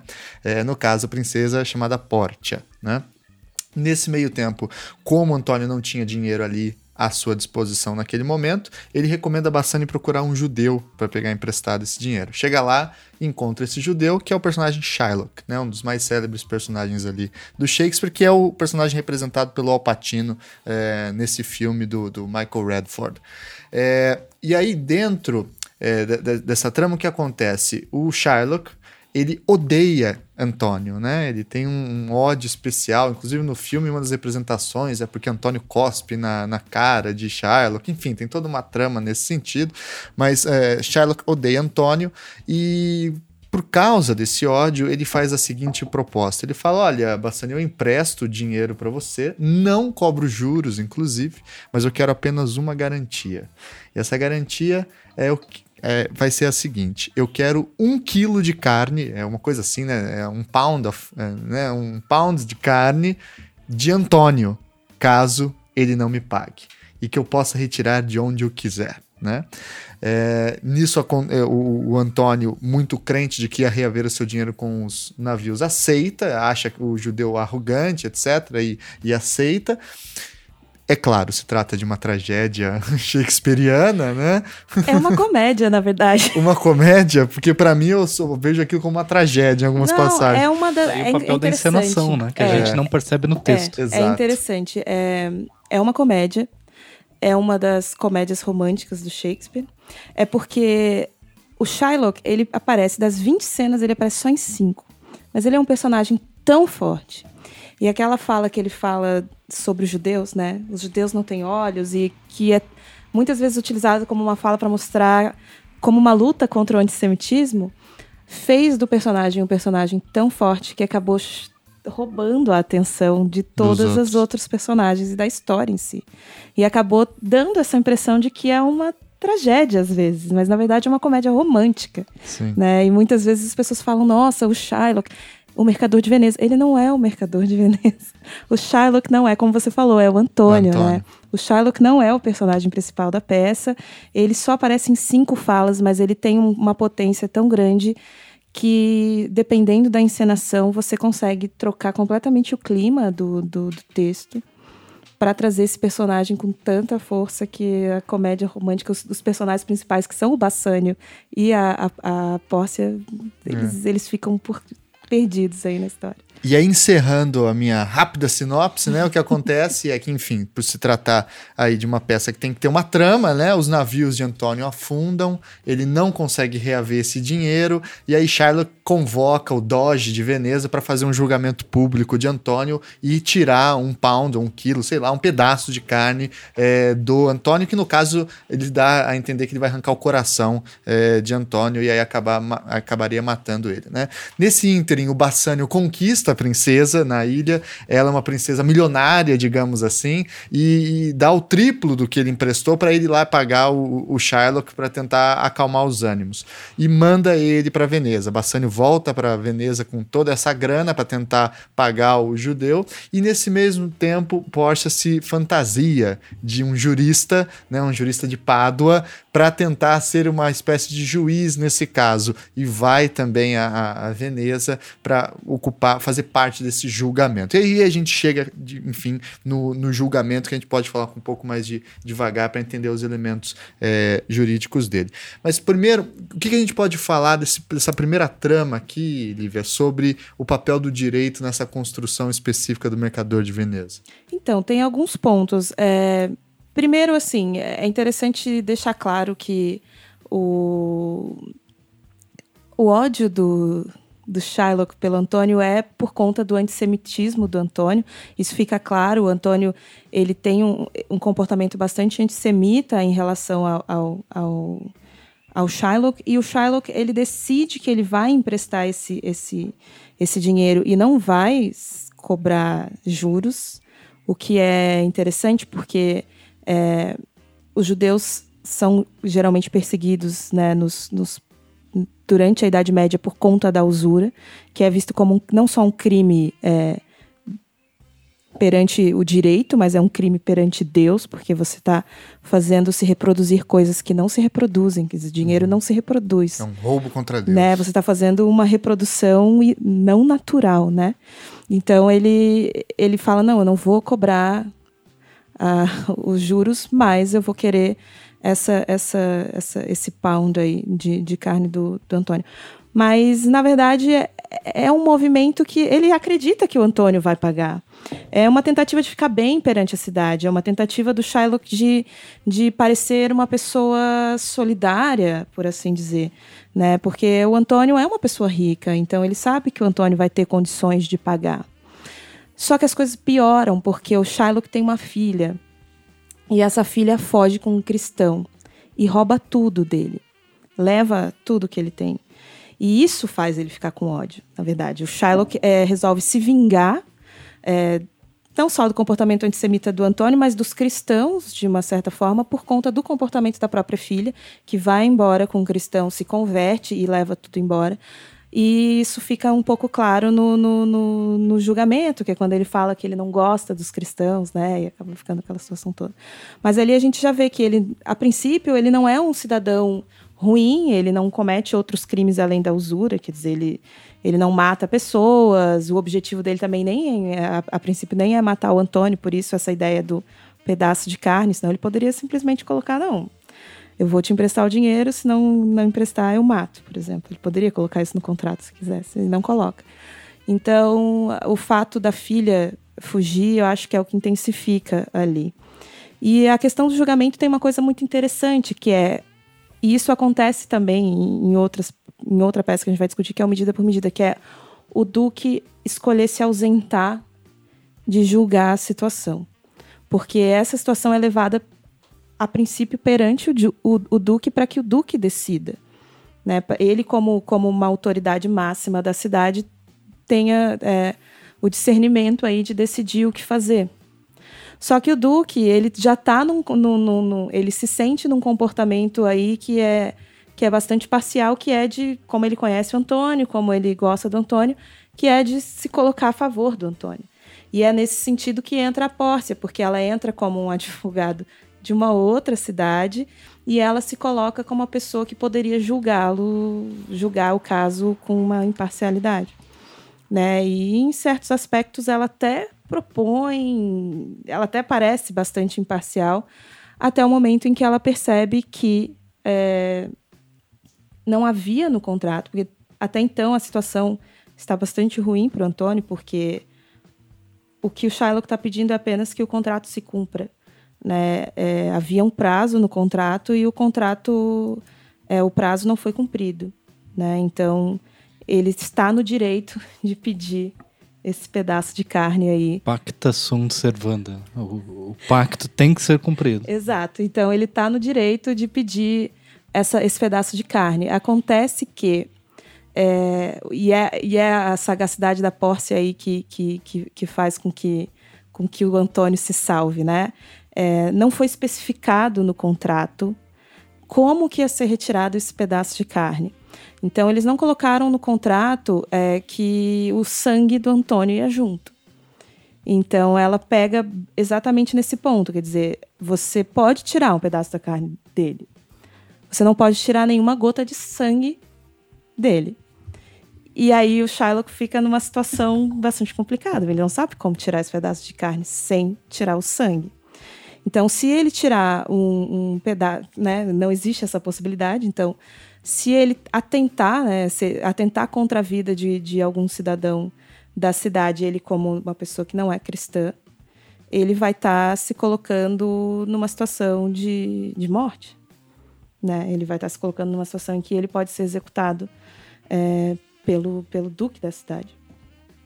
Então, o que, que a Pórcia faz? E aí é um comportamento até interessante, porque geralmente a, a, a justiça ela aparece como uma como o equilíbrio das relações na, no Shakespeare, né?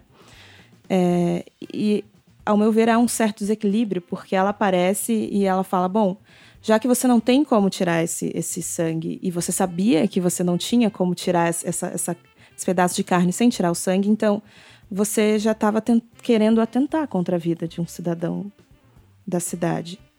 Então, eu proponho que você perca o seu patrimônio. Metade do seu patrimônio vai para a cidade, metade do seu patrimônio vai para o Antônio. Então, há uma punição muito forte pela simples tentativa de execução de um contrato. E ele se obriga a conver ser convertido por... E ele é obrigado a se converter ao cristianismo.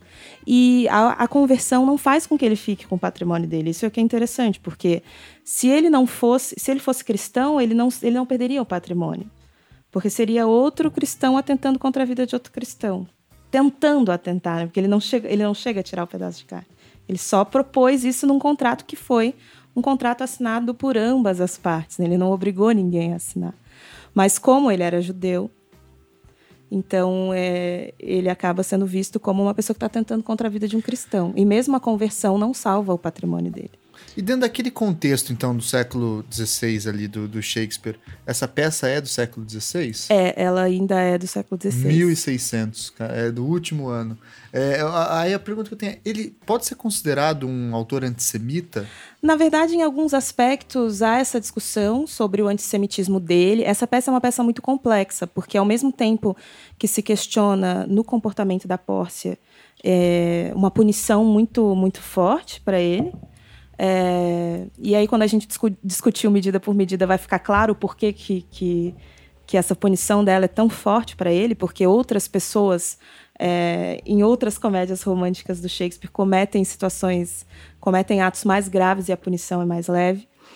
Mas, por outro lado, tem a, a ele tem um monólogo muito, muito bonito e que em algumas encenações que foram montadas é, com o intuito de combater o antissemitismo, esse, esse monólogo do, do Shylock fica mais evidente, que é quando ele fala, se você me bater, eu não sangro como qualquer outra pessoa. Uhum. Então isso... Que, aliás, o Alpatino no filme faz uma incrível, representação né? incrível dessa cena, né? Incrível. Né? Então, e, e, que, e que no Brasil tem uma cena do do Lázaro Ramos é, no seriado Opaí, ó, que ele faz em relação aos negros, que ele fala, se você não me der um tiro, eu não vou sangrar igual, é, é, é muito, eu acho que até uma, é, é uma correlação muito uma interessante. Uma reivindicação por igualdade, é, né? Exatamente. Humana. Então, assim, é difícil dizer que esse seria um comportamento antissemita de, do, do Shakespeare é, com o final dessa peça, mas também não dá para dizer que ele era uma pessoa completamente favorável aos judeus.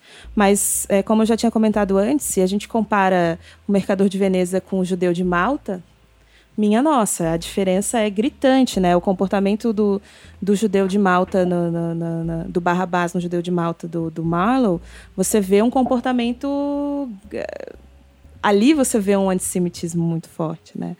Então eu acho que talvez ele, ele estivesse tentando retratar aí.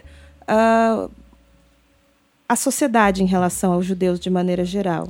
E tem uma coisa em relação ao direito que isso pertencia, como eu falei, ao direito medieval e felizmente já está completamente ultrapassado, não existe mais na nossa realidade, que é as sentenças, elas são muito diferentes baseadas na condição, no status da pessoa sentenciada, da pessoa levada ao julgamento.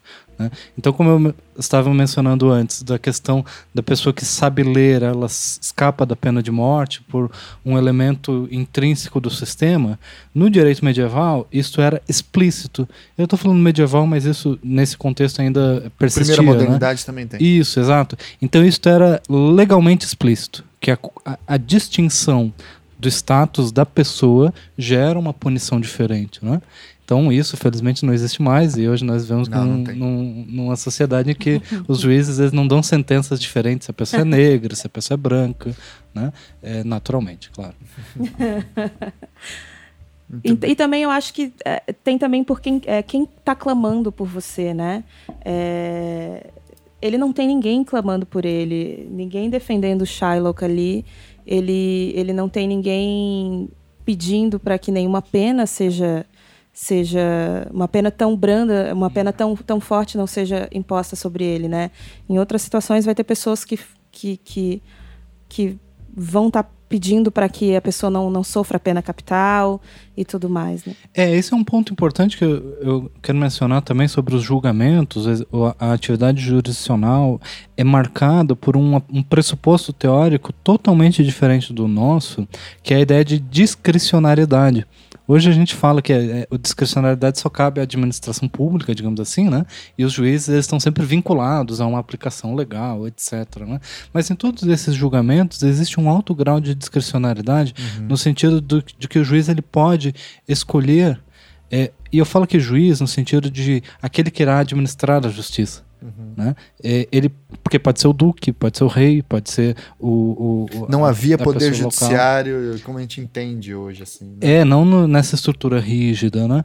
Então, a pessoa ela tem a descrição a discricionalidade de escolher qual que é a me medida mais adequada para a solução concreta, se ela pode perdoar o, o, o, ofensor que, ao matar uma pessoa, matou uma pessoa, mas matou por um ato de heroísmo, ou se foi um ato vil. Existe uma grande liberdade no exercício da, da jurisdição, né? não existe um grau muito grande de vinculação às leis.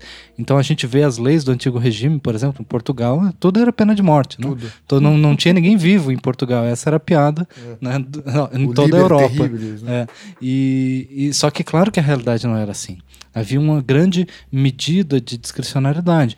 Só que a grande tensão é nada garante para você que a discricionariedade vai ser dada a você. Quer dizer, você sabe que você pode ser salvo, mas você não tem nenhuma garantia de que você será salvo quando você, vai, quando você vai a um julgamento. Né? Isso vai desde o juiz do, do, do interior até o rei né, esse grau de discricionalidade. Então isso está também presente em todas essas peças em que existe um julgamento e existe um, um, um, uma, uma grande tensão, porque a sentença, a decisão não é certa. Sim. Não é algo que todo mundo sabe o que vai acontecer. É, e, né? E, uma diferença importante também disso que você falou, Najib, que é a, a compreensão de um, o bom juiz no mundo medieval, no início da modernidade, não é o juiz inteligente. Leia-se, o cara que leu tudo, conhece direito romano, conhece as últimas teorias, acompanha jurisprudência, que é mais ou menos o que a gente espera de um juiz Isso, hoje. Um perfil né? técnico. Né? Um perfil técnico, um cara que é estudioso, passou no concurso, que é um concurso de decoreba do Vademecum, coisa e tal. Né? O, o mundo da primeira modernidade, o mundo medieval, o, o bom juiz é o juiz sábio ou seja, o juiz que sabe é, é, resgatar as principais sensibilidades daquela comunidade, dar uma decisão que melhor conforte essas sensibilidades. Né? E a participação dessa comunidade nos julgamentos é essencial para definir a sentença. Então é por isso que a, a ausência de pessoas para falarem a favor de, de um sentenciado é o fenômeno brutal. Né? Então a pessoa ela até hoje existe isso, mas isso era central no exercício da jurisdição. As testemunhas abonativas, as pessoas que vão. Elas não sabem nada se aconteceu ou não aconteceu a coisa. Mas saber se aconteceu ou não aconteceu a coisa não é a parte mais importante. É, a parte mais a importante. Pessoa, a honra. A parte mais importante é saber se aquela pessoa é uma pessoa é, é, boa, né? Que deve ser salva, etc. Sim. Então esse é um elemento central. É, e uma característica também dessa mesma época é a hierarquia entre as testemunhas, né? Se você tem, sei lá, eu não lembro o número exato, tá? Mas uhum. eu vou falar mais ou menos em termos de parâmetro. É, se você tem 20 camponeses falando que você não cometeu aquela coisa, mas e tem um nobre contra isso, você falando isso. que você cometeu aquela coisa, a palavra do nobre vale mais que a dos 20 camponeses. Era né? isso que eu ia falar, porque no Shakespeare isso também aparece, né? A qualidade da testemunha testemunha, né? Porque dependendo da testemunha que está falando por você, é como se você não tivesse ninguém, uhum. né? Então, e o Shylock está nessa posição, quer dizer, a, o, o, o, Antônio tem o Bassânio, ele tem todas as pessoas que estão ali, ele é uma pessoa conhecida da comunidade, ele não é visto como alguém que. Ele, e ele emprestava dinheiro também na comunidade, não pedia juros, então ele está aí numa. numa era um benfeitor. É, ele é conhecido como um benfeitor, e aí você tem a outra pessoa, você tem o Shylock, que por outro lado, as pessoas não estão ali tão, tão por ele, a comunidade em si, além da filha, ele não tem mais ninguém que está defendendo ele tanto assim, e ele não tem uma reputação que o preceda. E isso na, no, no, na próxima peça que eu acho que, é que a gente vai discutir, isso também aparece. Quer dizer, a pessoa precisa ir buscar uma testemunha que seja considerada uma testemunha, uma pessoa que vai falar a favor que seja de boa qualidade. Porque se você deixar outra pessoa falar, você tem um cafetão para falar a favor da pessoa, então é melhor não. então, então, então vamos chegar nessa segunda peça que é medida é, por medida, o measure for measure, né? É, fala pra gente um pouquinho, Lívia, a sinopse dessa peça e depois vamos entrar nas questões jurídicas mais relevantes. Bom, a peça se passa em Viena e o Duque de Viena resolve que ele vai uh, abandonar o governo por um tempo. Ele vai colocar um, um, substituto no seu lugar porque ele, ele entende que ele não, ele não fez cumprir as leis da cidade, da, da cidade por alguns anos e ele entende que agora a cidade está muito bagunçada. E se ele fizer cumprir essas leis agora, as pessoas vão achar isso contraditório. Então ele precisa colocar outra pessoa no lugar dele para ver se essa pessoa consegue colocar ordem na cidade.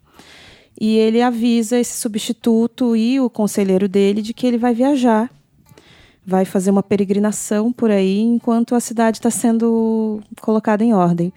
E o primeiro ato desse substituto, que chama Ângelo, é prender um, um, um rapaz chamado Cláudio, que engravidou uma moça com quem ele já tinha um relacionamento e com quem ele ia casar.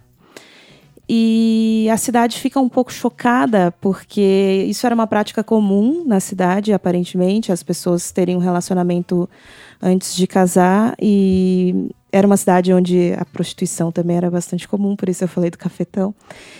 E a cidade fica um pouco chocada. As pessoas entendem que precisa existir, as leis precisam existir, mas elas começam a se perguntar se essa lei não está sendo rigorosa demais, porque está todo mundo numa situação muito parecida com a do Cláudio. Então, fica todo mundo, bom, se, se ele foi preso, daqui a pouco eu também posso ser. E aí o Cláudio só tem uma pessoa que pode é, ser a sua testemunha, né? Falar por ele, porque a, a, a moça que está grávida dele não é a melhor pessoa para falar por ele, porque está grávida dele. Então ele tem uma irmã que é uma noviça num, num seminário, num, num, convento, e ela precisa é, sair desse convento. Ela é chamada para ir falar a favor do irmão, junto do, do, do substituto, do duque substituto. E ela vai falar com esse duque substituto, que até então parecia ser assim um poço de, de, de boa conduta. E quando ela vai falar com esse duque, que ele não é duque, na verdade é só o duque substituto, ele ela ela tenta convencer ele a soltar o irmão e ele começa a se sentir atraído por ela. E aí ele faz uma proposta para ela que é se ela se ela transar com ele, ele solta o irmão dela.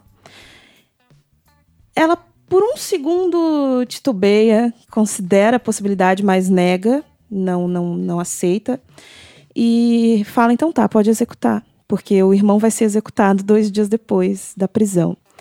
Então ela fala: tudo bem, pode executar e resolve transmitir essa notícia para o irmão. O irmão está preso.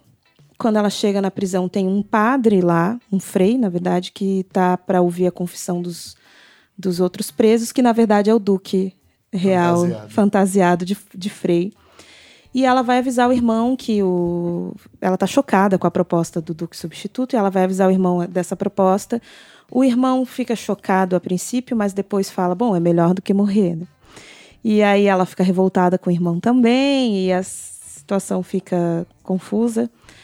E o Frei escuta tudo isso. Né? O Duque Real escuta tudo isso. E ele conversa com ela e fala: Olha, eu tenho um plano. Você vai voltar lá no Duque Substituto.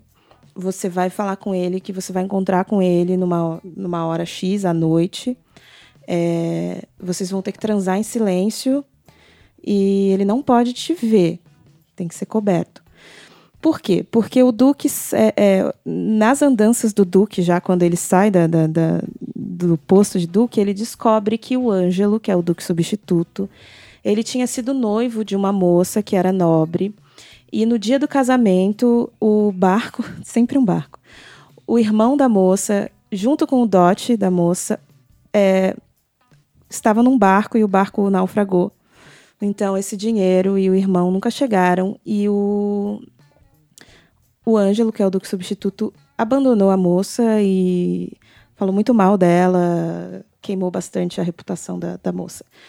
E aí ele fala: Bom, eu tenho um plano. Eu vou conversar com uma moça que pode estar disposta a querer transar com, com o Ângelo, mas por isso que ele não pode te ver. E aí é, você vai ter que falar para ele que a proposta é, é: você vai transar com ele, mas ele não vai matar o seu irmão. Ele vai ter que mandar uma ordem de soltura aqui para para cadeia para poder liberar o seu irmão. O que acontece? A, a ex-noiva do Ângelo vai lá e transa com ele. E o Ângelo fingindo ser a noviça, que é a Isabela. E o Ângelo resolve prosseguir com, com a, a execução. Achando. E o Frei tá lá na, na cadeia ainda, o, o, o, Duque tá lá na cadeia, e ele fica chocado, porque ele não sabia da, da, da extensão da, da falta de caráter do Ângelo. E aí começa um plano em, entre o Frei e o delegado. É, o delegado não sabe que o Frei é o Duque ainda, mas eles estão planejando uma forma de não executar o Cláudio, que é o irmão da noviça. Por quê? Porque o Cláudio era bem quisto na cidade, as pessoas até gostavam dele e principalmente as pessoas estão se colocando no lugar do Cláudio. Então as pessoas não gostariam de ser executadas por isso. E tá todo mundo numa situação de tipo, achar que o Ângelo está errado em querer executar esse Cláudio. Então, o, o Cláudio tinha mandado uma ordem de que dois prisioneiros iam ser executados naquele dia, o Cláudio de manhã e um outro prisioneiro à tarde. Esse outro prisioneiro já estava lá há oito anos, ou seja, a lei é, era lenta em Viena. Né? Ele já estava lá oito anos e aquele dia ele ia ser executado também. Então, a princípio, a ideia era: eles iam executar o prisioneiro no lugar do Ângelo, mandar a cabeça desse prisioneiro pro, pro Ângelo não, desculpa, no lugar do Cláudio, iam mandar a cabeça do Cláudio para o Ângelo, dizendo que era o, Clá que era o Cláudio, mas que estava sem barba e tudo mais. Só que o Duque, ele era uma pessoa boa. O Duque que está se passando por Frei. E ele não consegue executar esse prisioneiro porque o prisioneiro está bêbado. É uma cena até bem engraçada. Assim. Então eles ficam num dilema, porque eles não querem executar o Cláudio, também não querem executar outro prisioneiro que ainda está bêbado. Só que a providência divina faz com que eles descubram que um outro prisioneiro morreu naquele dia, estava com gripe, e eles arrancam a cabeça desse, desse morto e mandam pro, pro, pro anjo. E aí o Duque diz, olha, é, o Frei diz, o Duque está voltando, é, diz para a noviça, que é a Isabela, fala, olha, peça justiça para o teu caso. O Duque está chegando na cidade, peça justiça, eu vou ter que resolver umas questões da minha ordem religiosa, vou sumir por um tempo. Então você vai lá e resolva as suas questões. E ela vai pedir justiça, não é clemência, ela vai pedir justiça. Ela acha que o irmão morreu, ela não sabe que o irmão está vivo. E aí começa uma confusão, assim, porque o Duque está lá fingindo que não sabe de nada, o Ângelo está lá fingindo que não fez nada, e a menina pedindo justiça. E o Duque diz: Olha, eu não vou resolver essa situação, eu não vou julgar isso. Ele pede para o conselheiro dele, que era um homem bom, mas irmão do Ângelo, para julgar. Ele diz: Ó, oh, eu vou, vou lá para dentro. E ele volta como freio. Só que. Só que no fim, as pessoas também não acreditam no Frei, porque tinha um outro personagem, que era um cafetão, que ficou falando mal desse Frei, dizendo que esse Frei era um mentiroso e tudo mais.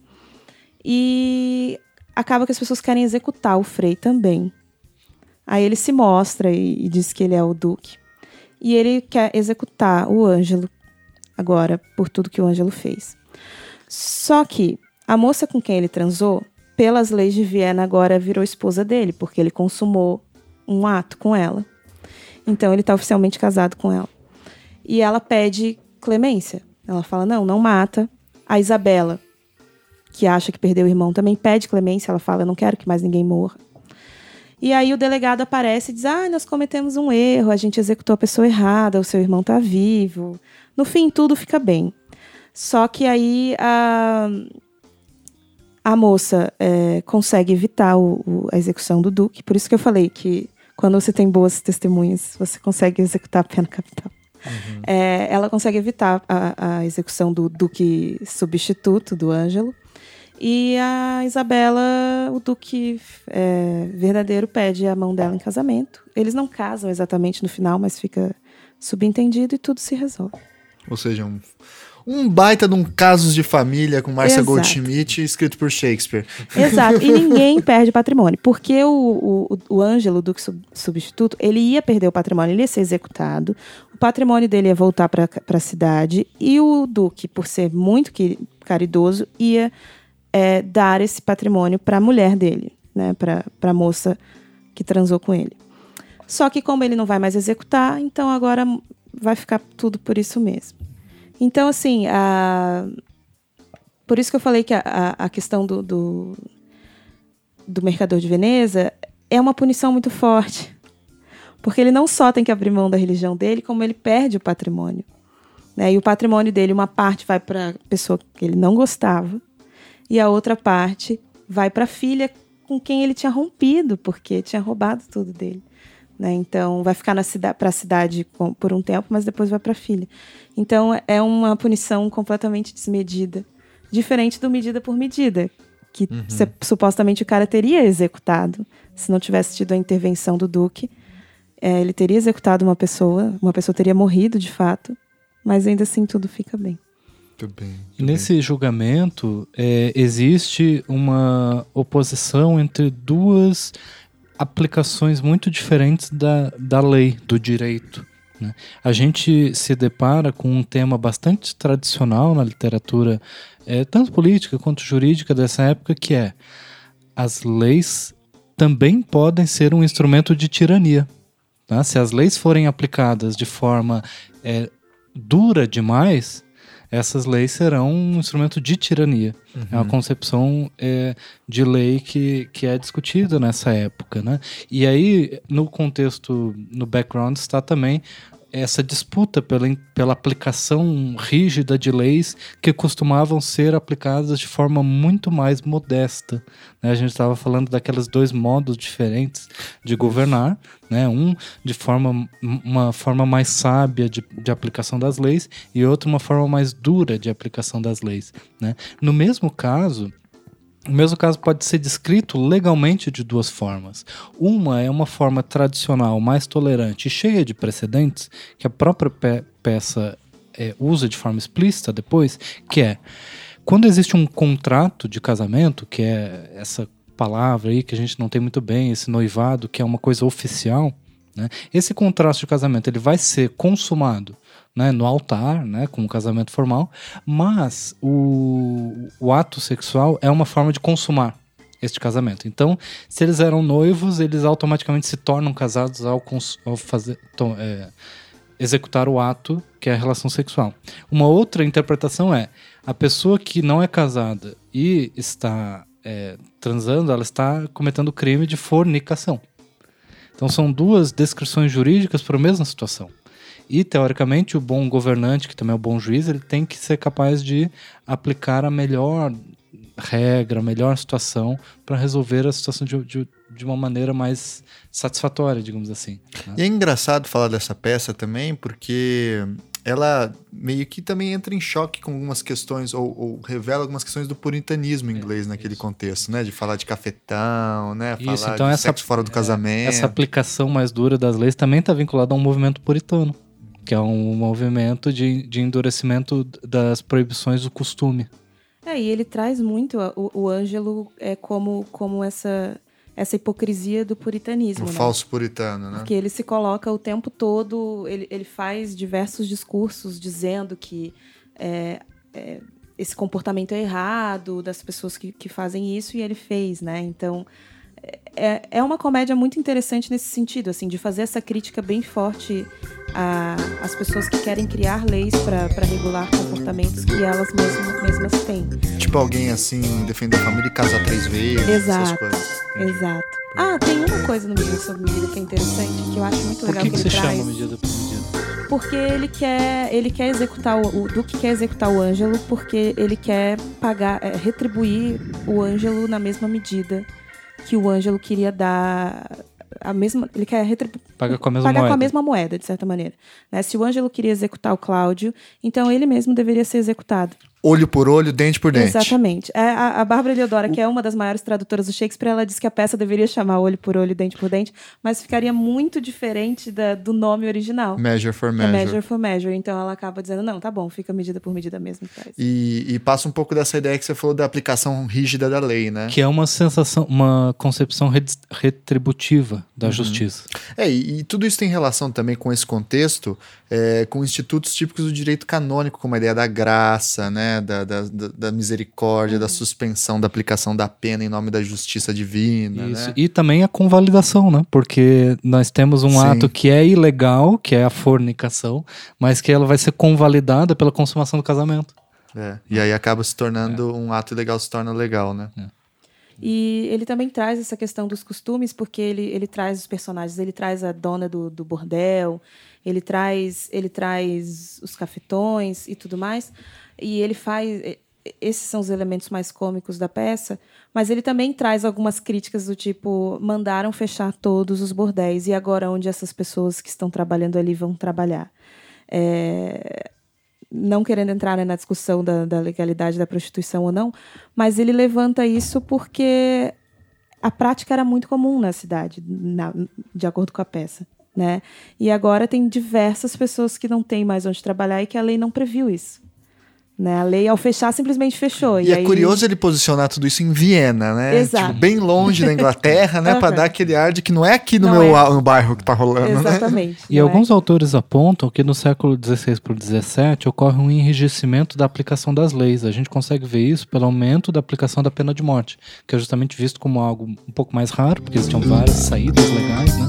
E começa a ser é, mais comum neste período. Ao mesmo tempo, existe uma correlação direta com o empobrecimento da população é, mais baixa. Então, a população, as camadas mais baixas da população empobrecem mais na mesma medida em que existe um endurecimento das penas e um endurecimento da aplicação das leis. né? Então, existem vários historiadores sociais que analisam esse período também como uma mudança da forma de aplicação do direito. Né? Olha só. E ele trazer essa questão da pena de morte também é interessante, porque durante a, a época elisabetana e a jacobina também, as execuções eram uma competição ao teatro. O público ia para as execuções. Então, é, vai ter Hamlet hoje às três da tarde, mas vai ter uma execução de três pessoas também às três da tarde. Isso era uma competição. Né? As pessoas é, escolhiam entre ir para o Hamlet e ir para as execuções. Então, essa questão das execuções era um tema muito recorrente na sociedade. Né? É, Essa ideia do, das pessoas que é, vão morrer ou não vão morrer em, em decorrência de alguma ação. Né? Então, não é um tema distante. A pena de morte não é um tema distante para essas pessoas. Elas Sim, era estão- um espetáculo, espetáculo público. né? Exatamente. Então, elas estão muito familiarizadas com essa questão. Muito bem. Passando para a terceira peça, a gente não vai falar de. Evidentemente, não vamos falar de todas, né? A gente separou algumas poucas aqui. Passando para a terceira peça, a peça Rei Lear, no caso. É, qual que é? Faz uma sinopse pra gente também, Lívia ou Najib, e qual que é o, o grande, a grande questão jurídica apresentada ali? O Lear é um, é um Rei Lear, aí, ó, eu sou um ignorante mesmo. O Lear tem 80 anos, ele é um rei já idoso, cansado. E ele decide que ele vai dividir o reino dele em três partes. Ele tem três filhas. E ele quer. Ele não quer mais reinar, mas ele quer continuar sendo rei.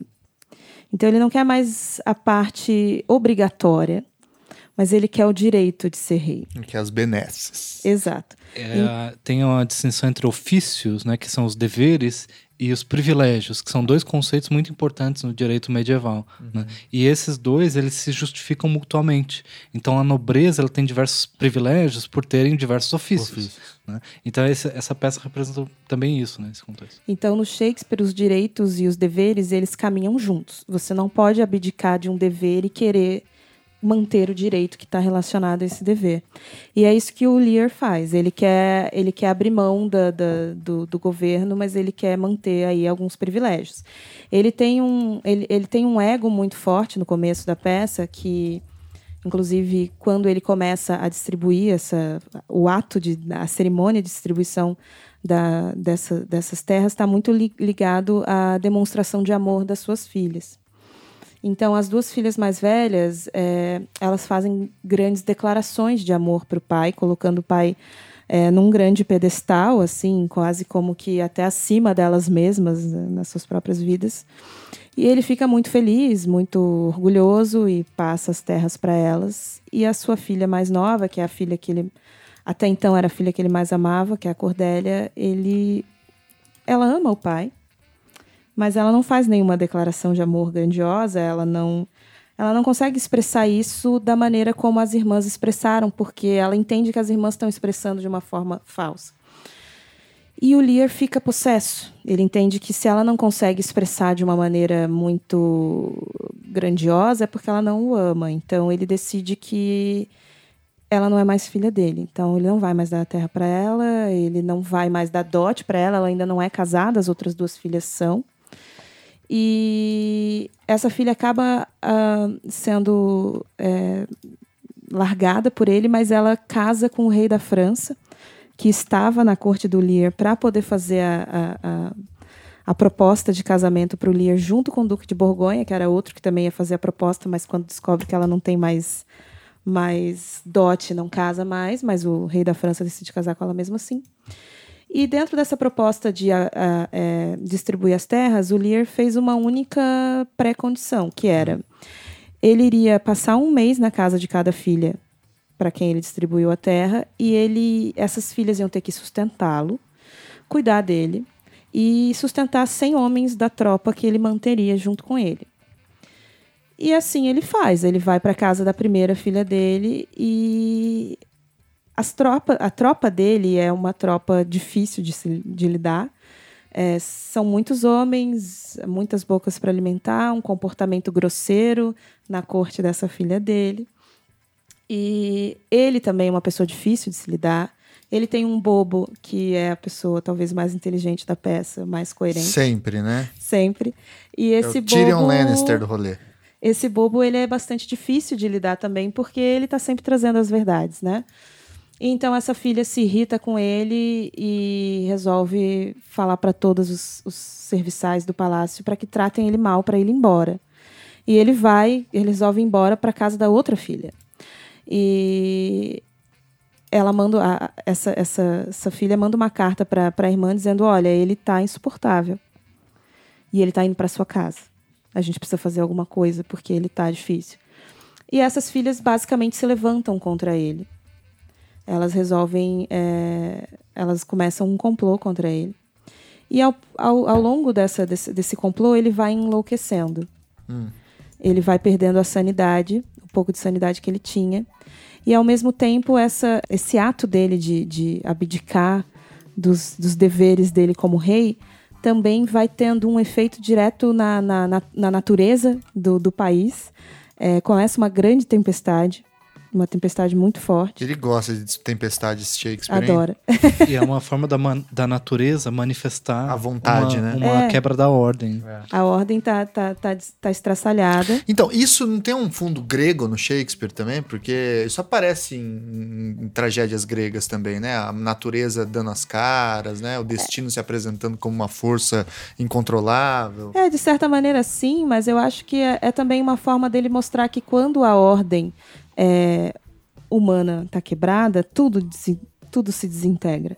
Né? Quando ele decide abrir mão do, dos deveres dele, até as outras famílias começam a se desintegrar. A família dele se desintegra, o país começa a se desintegrar, porque ele desintegrou o país, ele dividiu o país dele em três, coisa que ele não deveria ter feito, que ele deveria ter pensado na ordem de sucessão, que ele não pensou. E outras famílias começam a se desintegrar. Uma delas, que é a, a do Duque de Gloucester, é uma família que vai se desintegrar por ambição de um dos filhos. Esse Duque de Gloucester tem um filho legítimo e um filho bastardo. O filho, o filho bastardo é, faz um complô contra o filho legítimo, na preferência do pai. O pai expulsa o filho, quer dizer, nem, nem expulsa, ele começa a perseguir o filho legítimo, o filho legítimo foge. E no meio da tempestade, esse filho legítimo encontra com o Lear. Só que esse filho legítimo está se passando por um mendigo, porque ele está sendo perseguido pelo pai. Uhum. Então, a galera que apoia o Lear, basicamente, é o bobo dele esse, esse mendigo, que é filho do Duque de Gloucester, e um outro duque dele que ele tinha banido porque se colocou contra uh, o banimento da, da filha mais nova, da Cordélia.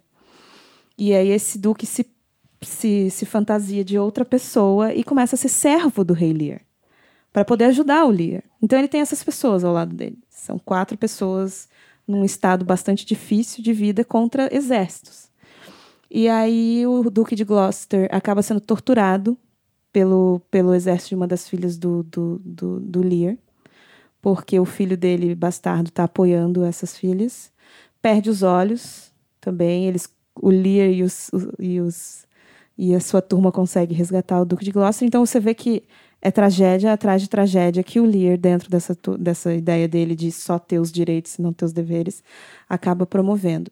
A filha, Cordélia, que é rainha da França agora, ela consegue é, convencer o marido a apoiar o Lear e levar as tropas para Albion, que na verdade não é bem a Inglaterra, é Albion, para apoiar as tropas, é, levar as tropas, só que o rei da França precisa voltar e deixa o exército com, com a Cordélia.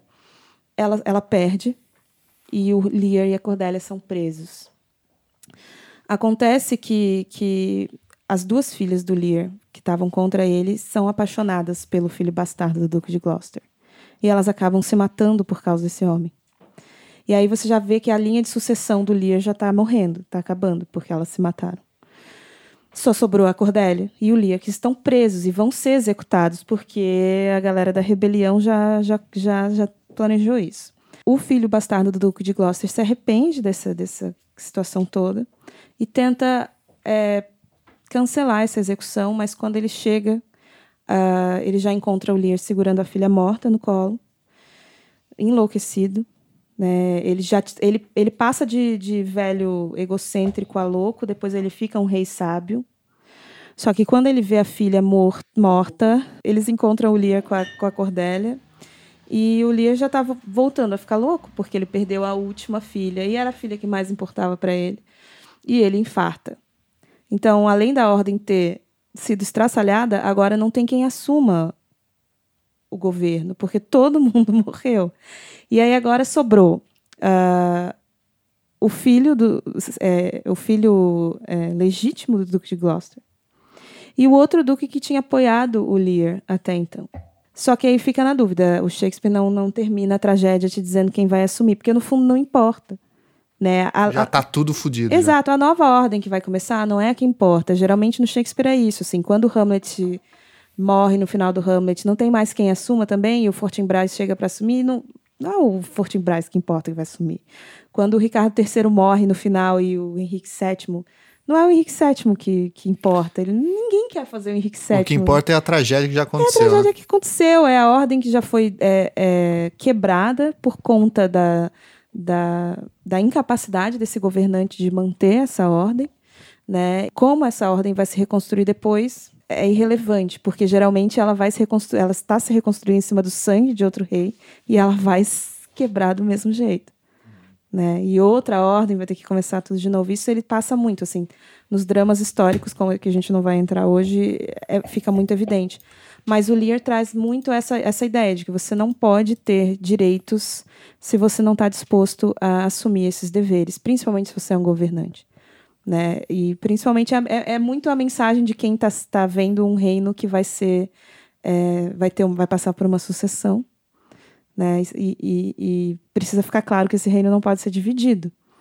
Né? Esse rei que é um rei da Escócia, ele precisa assumir a Inglaterra e ser o rei dos dois países. Ele não pode ser mais rei da Escócia do que rei da Inglaterra.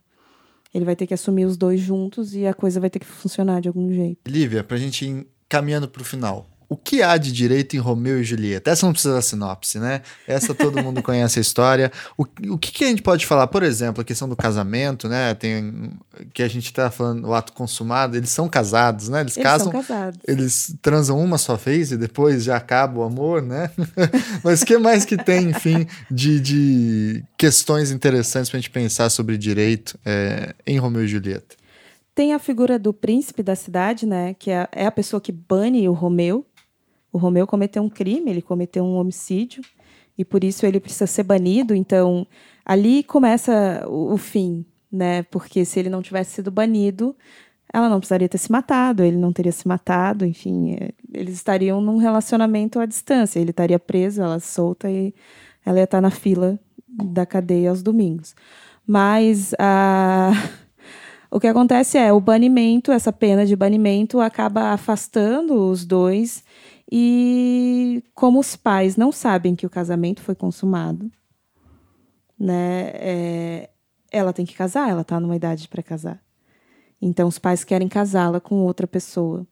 Então isso é o que faz com que ela resolva se matar. Se ela não pode estar com o seu companheiro que está banido e os pais não aceitam que ela não quer casar, então ela resolve se matar e por estar banido ele não consegue ter acesso rápido a, ao documento explicando todo o plano. Porque existe um plano né? Ela vai ela não vai se matar ela vai fingir que se matou. Uhum. só que ele recebe uma correspondência primeiro dizendo que ela morreu ao invés de receber a correspondência explicando o plano. Então ele volta ele não pode entrar na cidade ele volta mesmo sob pena de ser morto. Ele volta e ao se deparar com o corpo dela ele se mata então, eu acho que é, de certa maneira, o Estado fazendo o que tinha que fazer. Ele tem que banir o, o, o Romeu, porque eles estavam à beira de uma guerra civil, são duas famílias que estão sempre duelando, né? Então, é uma guerra civil entre duas famílias, e para evitar que isso aumente, ele precisa ser banido. Mas, por outro lado, também esse próprio banimento é o que leva os dois à morte, né? Então. Eu acho que tem muito isso, assim, o Estado tendo que exercer o seu ofício, mas ao mesmo tempo separando esses dois. É uma afirmação da autoridade estatal, autoridade pública, na, no inter, é, intercedendo num conflito intrafamiliar. Né? É muito comum nesse período, e até recentemente isso acontecia no Brasil, a gente fazendo história do direito, a gente vê relatos sobre isso, né? De conflitos entre famílias diferentes, em que as famílias se matam entre si, um assassinato ele é respondido como uma vendeta familiar, o que é uma espécie de justiça popular tradicional que existia também na Idade Média, no começo da modernidade, e o que surge de novo aí é essa afirmação da autoridade pública para tentar é, dar um fim uhum. a este, este conflito, né? O que acaba, por consequência, gerando a tragédia familiar. Né? É. E é engraçado que assim como no Mercador de Veneza, Romeo e Julieta se passa na, na Itália, né?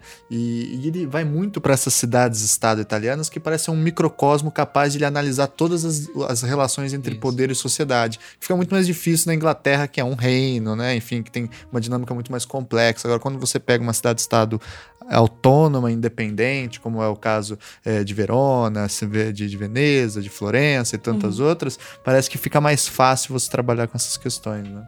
Não, e é também uma forma de você poder fazer algumas críticas políticas sem parecer que você está fazendo uma crítica direta ao monarca que está no poder. Uhum. Né? E aos conselheiros, enfim, e a todo mundo. Porque... E aí tá a censura dando oi pra galera. Exato. Uma pergunta que eu não sei a resposta, eu até queria compartilhar isso, né? que é, será que o povo pensando assim, o povo, as pessoas que assistiam o teatro, principalmente porque assistir o teatro é diferente de ler, né? O, o Folio só foi publicado bastante tempo depois das peças já estarem né, bastante consolidadas.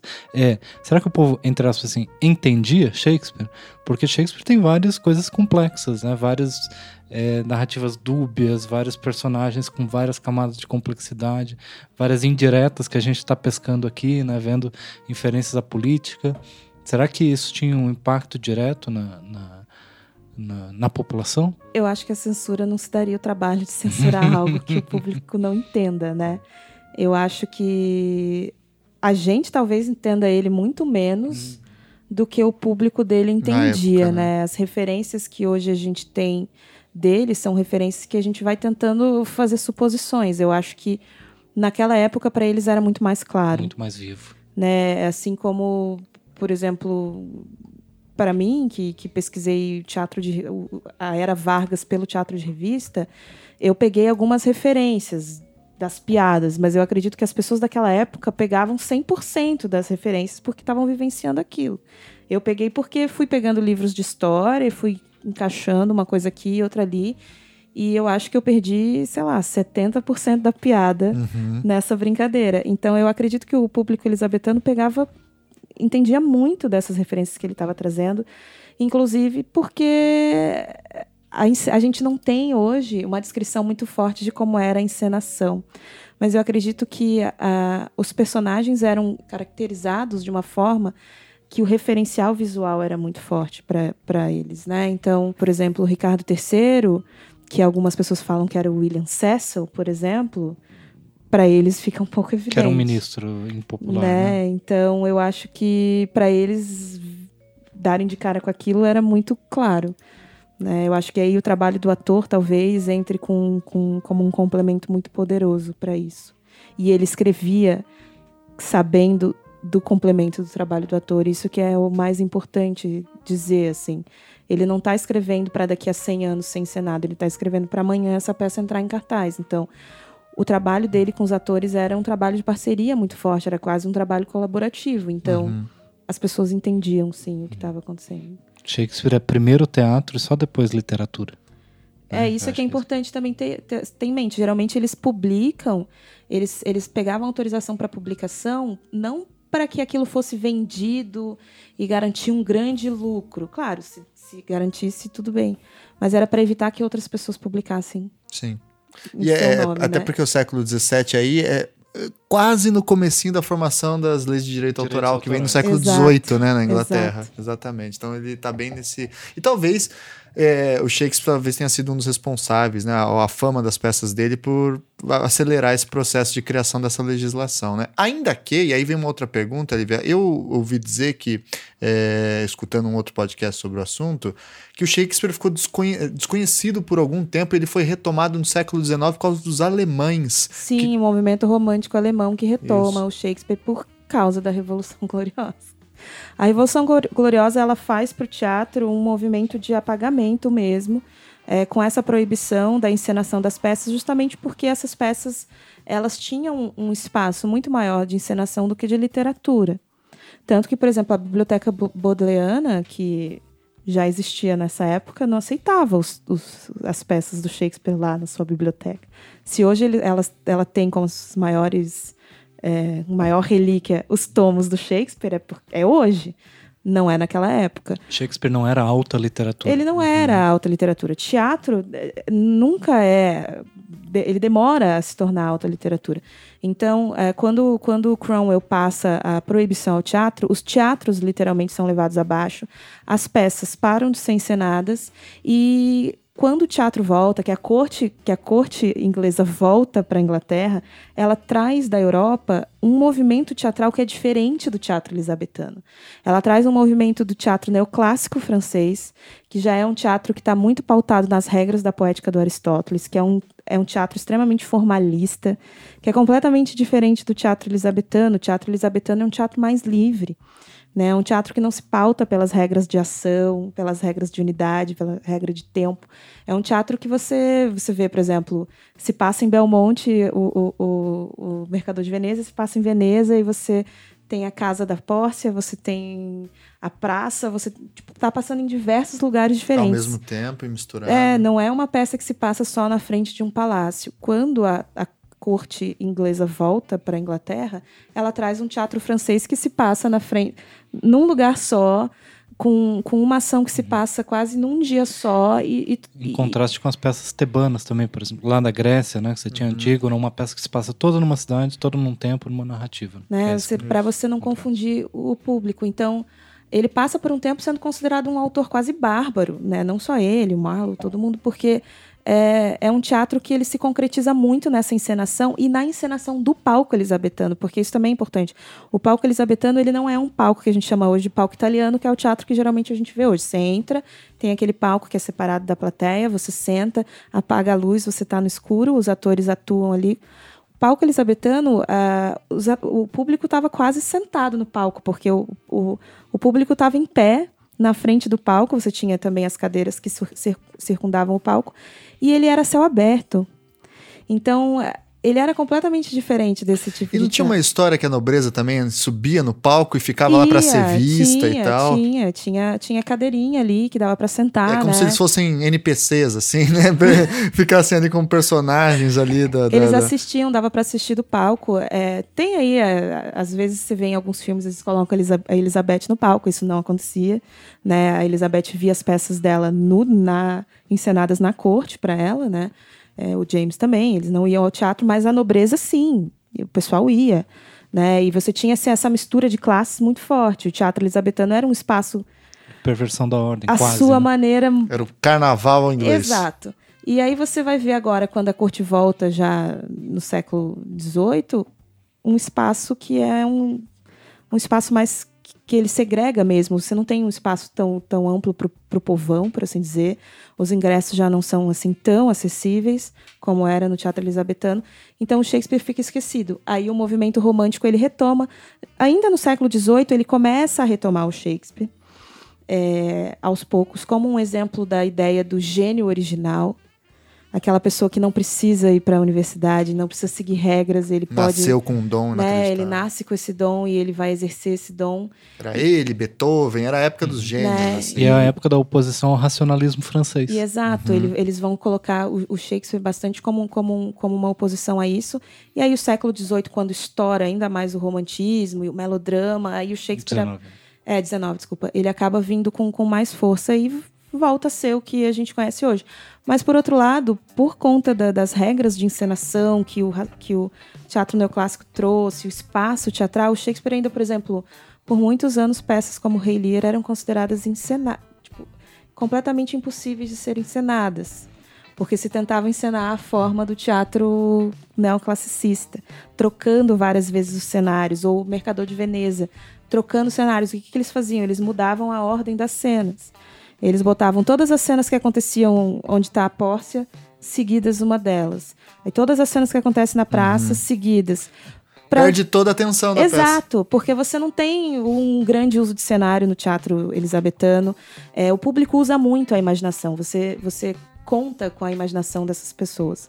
Então, se você coloca agora troca de cenários constantes e precisando situar essas cenas naquele cenário que supostamente ele Fica tá falando. Fica extremamente complicado. Né? Fica longo, complicado é. e chato de assistir. Que é uma das coisas que as pessoas têm mais dificuldade hoje, de ler, acompanhar e se inspirar por Shakespeare, porque hoje parece complicado. Porque a gente vê com uma visão mais de literatura ou mais de uma, de uma dramaticidade que a gente está mais acostumado, que é diferente, né? É, então, assim, é, eu estava ouvindo um podcast um dia desse sobre o o Richard Burbage, que foi o maior ator elisabetano que tinha na época, e você vê quando eles falando sobre como funcionava o, o, trabalho do ator e como o Burbage influenciou o trabalho do Shakespeare, e aí ele. O, o a pessoa falou assim: ah, é, a gente viu aí surgir a pausa Burbage, que é, se você vê no Rei Lear, no Hamlet e no Macbeth, é, tem vários momentos que esses personagens somem. Eles ficam um tempo fora, sem aparecer em cena. Que era a pausa do Burbage para ele sentar e ficar um pouco descansando, porque ele estava ele tava com tantos monólogos gigantescos que o cara precisava dar um tempo. Então você vê como que o teatro elisabetano era de fato teatro e não literatura. Uhum. Né? Então o cara precisava ter o momento dele ali de falar, não, deixa eu tomar uma água, tomar um chazinho aqui, dar uma relaxada e voltar para entrar. E hoje, quando a, gente, quando a gente vai encenar, a gente não pensa muito nisso, né? A gente acaba retomando ele por outro ângulo. E aí as peças ficam longas, as pessoas não conseguem assistir, as pessoas acham Shakespeare chato, não conseguem se relacionar e acaba ficando aquela coisa assim: ah, não, Shakespeare não, Shakespeare não é não é para agora. Quando na verdade, como o Ben Johnson bem disse no, no First Folio, o Shakespeare é para todos os mundos, né, e para todos os tempos. E inclusive o direito também. Oi, com esse final, e com esse final não ouso adicionar mais nenhum comentário, né? É, então vamos, claro, queria agradecer imensamente a Lívia e a Najib por essa magnífica aula e vamos para nossa reta final aqui do programa, que é a indicação de textos, documentários, filmes, sugestões, etc, etc. Lívia, você que está estreando hoje, o que, que você tem trouxe de legal para gente? Então, é, eu queria sugerir um livro chamado O Homem Político em Shakespeare, que é da Bárbara Leodora, mas ela tem outros livros também, por exemplo, falando sobre Shakespeare, que também é muito interessante. Ela, inclusive, é. Eu sugiro que as pessoas que queiram ler Shakespeare procurem as traduções dela, são traduções muito acessíveis. Geralmente você não precisa ler essas peças com o dicionário do lado, então vale a pena. Tem um livro especificamente sobre direito em Shakespeare que chama Medida por Medida, do José Roberto de Castro Neves, que é bem interessante. Ele é professor de direito também, então eu acho que, que tem essa, essa relação. Tem uma série que eu queria indicar, e eu queria, né, quem sabe a TNT está ouvindo esse podcast. Paga nós, TNT! TNT, passa a série na TNT, que é uma série chamada Will. É uma série que foi feita o ano passado é, ela traz aí para o público mais jovem uma, uma outra visão do que é Shakespeare. É um Shakespeare que sai de Stratford ao som de London Calling. então, é uma série para quem se interessar e entender como é, quer entender como funciona a Elizabetana, essa questão das execuções públicas, as perseguições religiosas é, do final da era Elizabetana, quem foi o Shakespeare, como ele escrevia suas peças. É uma peça que é, é uma série que tem só uma temporada, que infelizmente o público era uma série muito cara e o público não, não entendeu, mas é uma série muito centrada nas encenações e vale a pena. Chama Will. Tem o Marlowe, tem o Shakespeare, tem o Serviço Secreto, tem prostituição, muitas cores, tem batalha de rap, só que shakespeariana. Vale muito a pena. Ótimo, demais, demais. E você, Najib, o que, que você tem para nós? Eu é, vou indicar um livro que é muito específico, assim, não vai ser de interesse de todo mundo, mas quem quiser fazer uma análise de história do direito relacionada a Shakespeare, tem um livro relativamente novo que é do Quentin Skinner, um autor super influente hoje. Né, Famosíssimo. Né, na, na história do pensamento político, e ele resgata a tradição jurídica, da formação da oratória jurídica, da retórica judicial na época de Shakespeare e nas peças de Shakespeare, que chama Forensic Shakespeare. Não tem ainda, eu acho que tradução para o português, né? seria o Shakespeare Forense. É, e ele traz uma proposta, tal, talvez assim, bastante ousada, que é basicamente dizer assim: ninguém. É, você não entende Shakespeare se você não entende como funcionava a retórica judicial naquela época. Em outras palavras, várias cenas e várias estruturas das peças de Shakespeare são baseadas em como os julgamentos aconteciam e naquela tensão que eu estava mencionando antes sobre os resultados, sobre a participação de cada um dos elementos e principalmente sobre como se argumenta e como se convence o público, o jurado e o juiz de determinado mérito de uma pessoa ou de uma causa. Né? Então, é, esse é um livro bem específico, assim. Eu não, não sei até que ponto é, talvez essa, essa tese seja realmente para ser levado rigidamente, né? Porque como ninguém entende a retórica judicial daquela época, então ninguém entende Shakespeare. É. Né? Essa é a eu, consequência. Eu, eu dessa... não sei se ele está certo, mas como ele é. traz a sardinha para nossa brasa, mas, tá certo sim. Mas é, eu recomendo aí, ainda não terminei de, de ler. É, é um livro bem minucioso nessa parte. Assim, mas é bem legal. Mas é, é, é, muito instrutivo. É. Assim. Eu, eu, vou recomendar um texto que eu comecei a ler. Eu li uma peça, na verdade, é um livro também é, que fala sobre várias peças de Shakespeare, sobre um ponto de vista do direito também, que é publicado pela Martins Fontes, do autor Kenji Yoshino. É, o nome do, do livro é Mil Vezes Mais Justo. O Kenji Yoshino ele é professor da New York University e ele trabalha aí, são vários capítulos, cada um dos capítulos é uma peça. Eu li a, a, o capítulo sobre o Mercador de Veneza, né, que chama O Advogado, mas tem o Juiz, Medida por Medida, tem um capítulo sobre Otelo, um sobre a Henriada, um sobre Macbeth, um sobre Hamlet um sobre Rei Lear, um sobre a Tempestade, sobre Tito Andrônico, enfim. É um, um, texto que explora bem mais ou menos a ideia desse programa, né? Só que de uma forma mais vagarosa e com mais calma e pode ficar como sugestão. E além do livro, assistam o filme O Mercador de Veneza, de 2004, né? Falando nisso, que filmes que tem de Shakespeare que vale a pena a gente recomendar para o nosso... Filmes Olha. que tem Shakespeare com Leonardo DiCaprio. É. Esse é o recorte que exige Leonardo DiCaprio. Olha, tem um filme muito legal que foi lançado, se eu não me engano, em 2011, posso estar errado, que chama Anônimos. É um filme que trabalha a teoria da conspiração de que, na verdade, quem escrevia as peças do Shakespeare era o Conde de Oxford.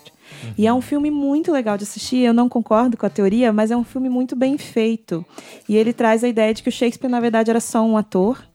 E por conta de questões políticas, o Conde de Oxford, por ser um nobre e estar tá envolvido em algumas questões políticas aí relacionadas a Elizabeth, relacionamentos com Elizabeth, ele não poderia assumir essa autoria. Então ele acaba dando aí para o Shakespeare assinar as, as, as, essas peças. E apesar de não ser aí uma, uma historicamente né, é, correto, ele trabalha bem essa teoria, que é uma teoria que moveu a academia, inclusive. Tem pessoas que dedicam a sua vida acadêmica a provar essa teoria. Uhum. É uma das teorias mais consistentes. E o filme é muito legal. Então vale a pena. Anônimos. É. Um... Ninguém vai indicar Shakespeare Apaixonado, não? eu ia falar disso. O Shakespeare Apaixonado, ele é um filme muito legal. Mas ele é um filme que ele acaba colocando na cabeça das pessoas uma ideia de, de, de Shakespeare ou da era elizabetana que para quem não conhece a obra do Shakespeare é, cria uma fantasia, mas para quem conhece a obra do Shakespeare é incrível, porque na verdade está misturando várias peças do Shakespeare num enredo. Uhum. Então leiam algumas peças do Shakespeare, como por exemplo é, Noite de Reis, e depois assistam é, é, Shakespeare apaixonado, e aí vai fazer todo sentido. Muito bem. Também tem, tem Romeu e Julieta, tem Sonho tem, de uma Noite de Verão. Aí tem, aí, Tem, aí tem as adaptações das peças. A adaptação de Sonho de uma Noite de Verão de 98, eu acho, é muito legal. Vale muito a pena. Qual que é aquele que o Leonardo DiCaprio? O Romeo e Julieta do, é do, do Leonardo DiCaprio é maravilhoso. é, aquela, aquela adaptação, é para mim, é uma das melhores adaptações que tem, porque é uma maneira de modernizar uh, o enredo. Tem uma série da BBC, mas aí a luta para buscar uma legenda é, não estou indicando vocês a pirataria, só estou oh, foi a Lívia que Sudari que falou, viu, MP? só estou dizendo que existe, não estou falando para baixar, tá? Só estou dizendo que existe, que chama é, The Hollow Crown. E a The Hollow Crown pegou primeiro a, a tetralogia que fala sobre o Ricardo II, e depois eles fizeram The Hollow Crown Guerra das Rosas, e aí tem o Benedict Cumberbatch fazendo o Ricardo III. Olha aí. Fica aí a dica para quem é muito fã do Benedict. E o. Como é que é o nome do cara que faz o, o Loki no, no, no Avengers e no Thor, ele faz o Henrique V na, no The Hollow Crown, primeira parte. E pra galera jovem, cultura jovem, aí tem super-heróis e o Sherlock. E, ah, ele também é super-herói, né? O Benedict. É. é o Doutor Estranho. Então, é, tem aí os super-heróis fazendo. É o Tom Hiddleston. Tom Hiddleston. Ele faz o Henrique V no The Hollow Crown, primeira parte. Só os, os galãs feios aí. É, e o... Galãs feios, que é uma boa, uma boa denominação. E o Benedict faz o Ricardo III aí na segunda parte. Então vale a pena, é bem legal. Joia. E assistam, quando vocês tiverem a oportunidade de assistir Shakespeare no teatro, assistam. É mais legal do que ver montagens de cinema. É verdade. A gente assistiu, eu assisti com a Carol um tempo atrás, o Macbeth. E foi, foi uma experiência interessante, foi, foi bem interessante. Muito bem, então queria agradecer novamente ao Najib por mais uma vez gravar aqui com a gente. E é claro, a Lívia por estrear essa que vai ser a primeira das nossas várias gravações sobre direito e literatura aí, né? Tem quem sabe a gente inaugurar o direito e teatro também, é, porque eu acho que aí tem muita coisa para ser conversada e para ser discutida, tá certo? Então, no 3 eu queria dar tchau pro nosso ouvinte também, então vamos lá, 3, 2, 1 e. tchau, tchau! tchau. tchau. Yeah.